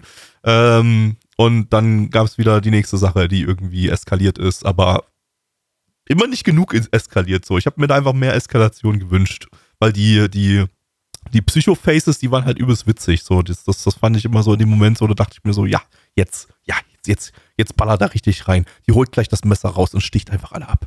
Ähm, und, und, und, ey, die, die Chancen dafür hat's gegeben, ne? Ähm, die Charaktere waren teilweise dann auch ziemlich durch. Aber ähm, ja, kam, kam dann nicht so weit, war dann immer relativ schnell ein Ende gut, alles gut Ding. Ähm, hat mir aber trotzdem irgendwie ganz nett gefallen. So, ich, ich äh, ja, war so, war so unterhaltsamer GZSZ-Trash. Und da hat es eigentlich ganz gut funktioniert.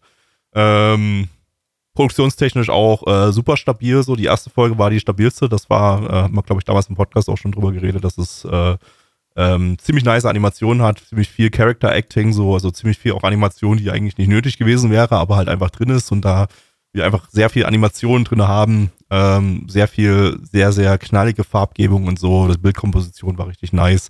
Äh, das zieht sich eigentlich bis zum Ende ziemlich stabil durch, mit so ganz kleinen Downern zwischendrin. Ich weiß nicht, wie die TV-Version war. Ich habe die Blu-ray-Fassung ge geschaut, ob da irgendwas gefixt wurde.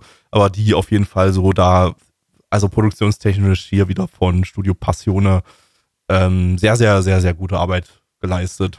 Ähm, ja, 6 von 10 gebe ich zum Schluss. Ähm, kann man, kann man sich mal geben. Ich weiß es, ich, ich, irgendwie habe ich mitbekommen, dass die ganzen, dass die ganzen Yuri-Fans, dass die irgendwie nicht so begeistert von dem Ding sind, weil es nicht, weil es Yuri nicht ernst genug nimmt oder zu wenig, zu wenig Yuri enthält. Aber eigentlich waren dann zumindest ein paar Charaktere da schon ziemlich, ziemlich hart lesbisch. Also, und, also, da ging ja auch ziemlich weit dann, ne? Also, wir haben dann ja, auch wenn es bloß in einem Flashback war, ähm, da auch Kussszenen gehabt. Ähm, aber ja, weiß nicht. Deckt sich das mit dem, was du so erzählt hast, Endo? ja, also mein Eindruck war eigentlich auch halt komplett übertriebenes, aus dem Arsch gezogenes Melodrama, ähm, das manchmal so aus dem Arsch gezogen war, dass es wieder unterhaltsam war, ja, genau. aber im Endeffekt schon ziemlich ja, halt trashiges Melodrama halt, ne? Einfach, einfach relativ dummer Trash. Hat mich jetzt nicht so abgeholt. Ja. So, dann kommen wir mal zum letzten Loks hier in der Runde, zur letzten Sinneinheit. Und zwar, was ich zu Ende geschaut habe, war Mahotsukai no Yome, die erste Staffel. Und ich muss sagen, ich wusste, als ich den zu Ende geschaut habe, nicht so wirklich, was ich daraus machen soll. Mittlerweile, jetzt sind ein paar Tage vergangen, weiß ich es ein bisschen besser. Und zwar, ich mag den Anime wirklich sehr, sehr gerne. Ich mag total das Setting und wie er mit mythologischen Bezügen umgeht. Ich bin ja sowieso, wie ihr auch schon bei äh, Undead Murder Fast gehört habt, sowieso ein totaler Sucker von, wenn sich eben auf, ja, Mythologie und klassische Literatur und so bezogen wird. Also ist kein Zufall, dass ich Fate so gerne mag. Ähm, und das macht der Anime hier wirklich, wirklich gut. Also da merkt man, dass sich die Autorin super ausführlich mit der britischen Sagenwelt auseinandergesetzt hat und das hier in eine, ja, sehr appealing, sehr interessante und sehr vielschichtige, ausgearbeitete Welt äh, eingewoben hat, in der sich die Geschichte abspielt. Ähm, mein größtes Problem mit dem Anime ist, ich mag ihr Writing überhaupt nicht. Also, sie hat so einen Writing-Style, wo sie einen Handlungsstrang anfängt oder einen Charakter auftreten lässt, der irgendwas loslöst.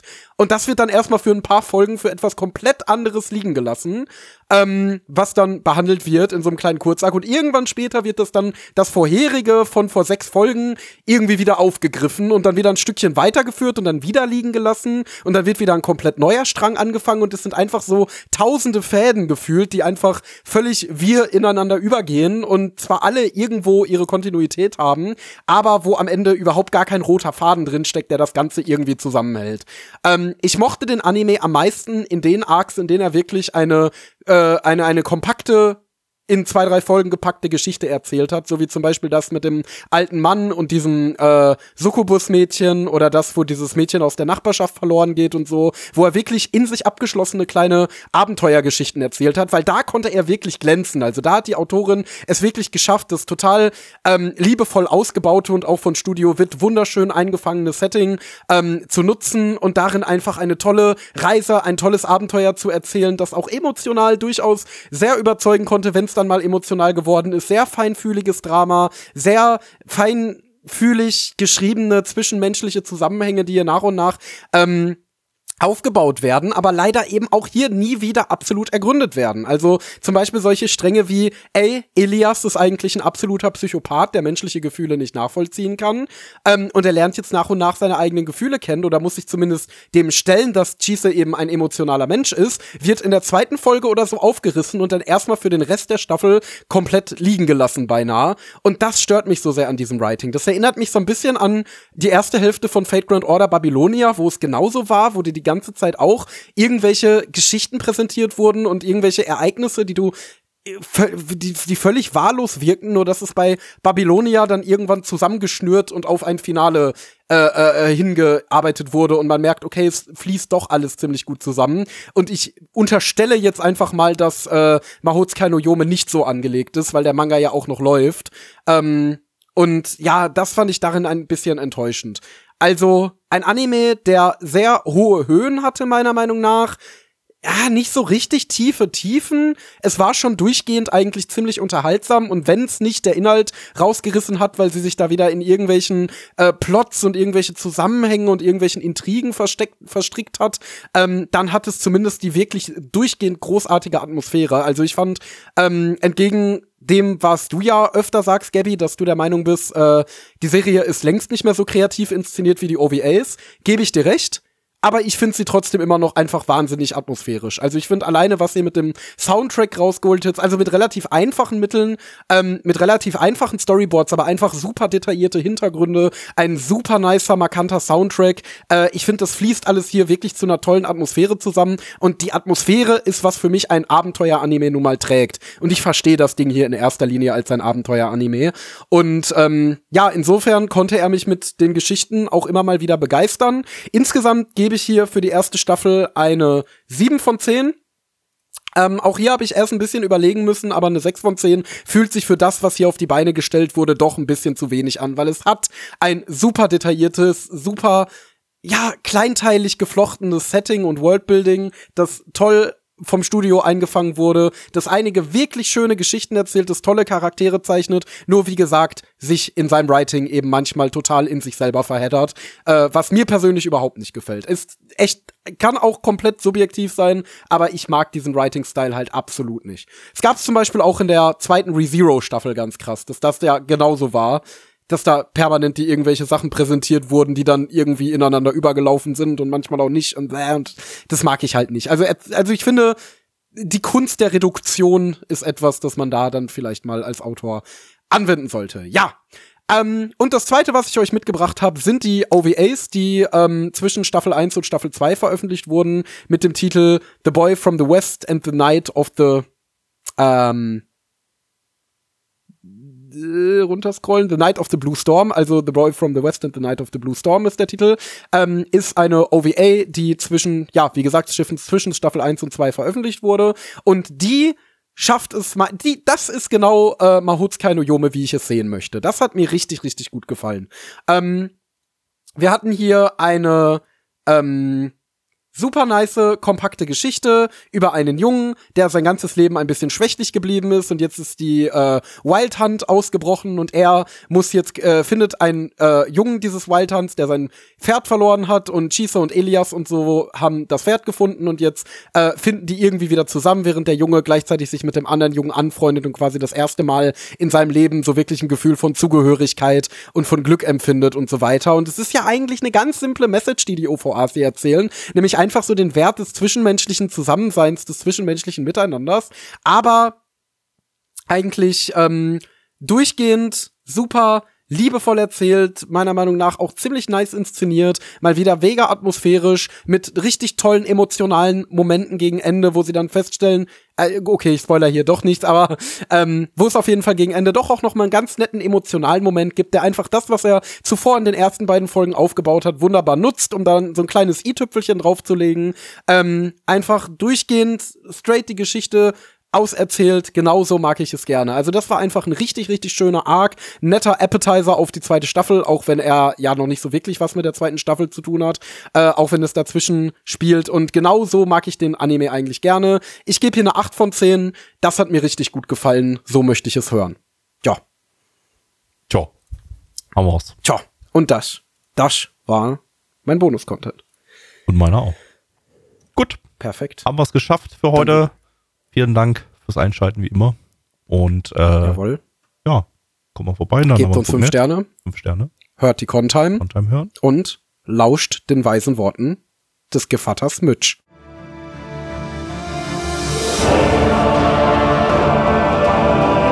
Unser Podcast-Archiv sowie die Statistiken findet ihr unter nanaone.net slash podcast. Dort könnt ihr uns auch abonnieren via Feed oder iTunes. Wenn ihr einmal bei der Produktion dabei sein und mit uns gemeinsam die Animes sehen wollt, schaltet Donnerstag. ab 19.30 Uhr. unseren Livestream ein. Wollt ihr uns etwas Gutes tun, schreibt uns euer Feedback in die Kommentare, macht unseren Podcast bekannt und bewertet uns auf iTunes. Das Lied im Intro und Outro hat den Namen Darkness und ist von Fabio Confalone.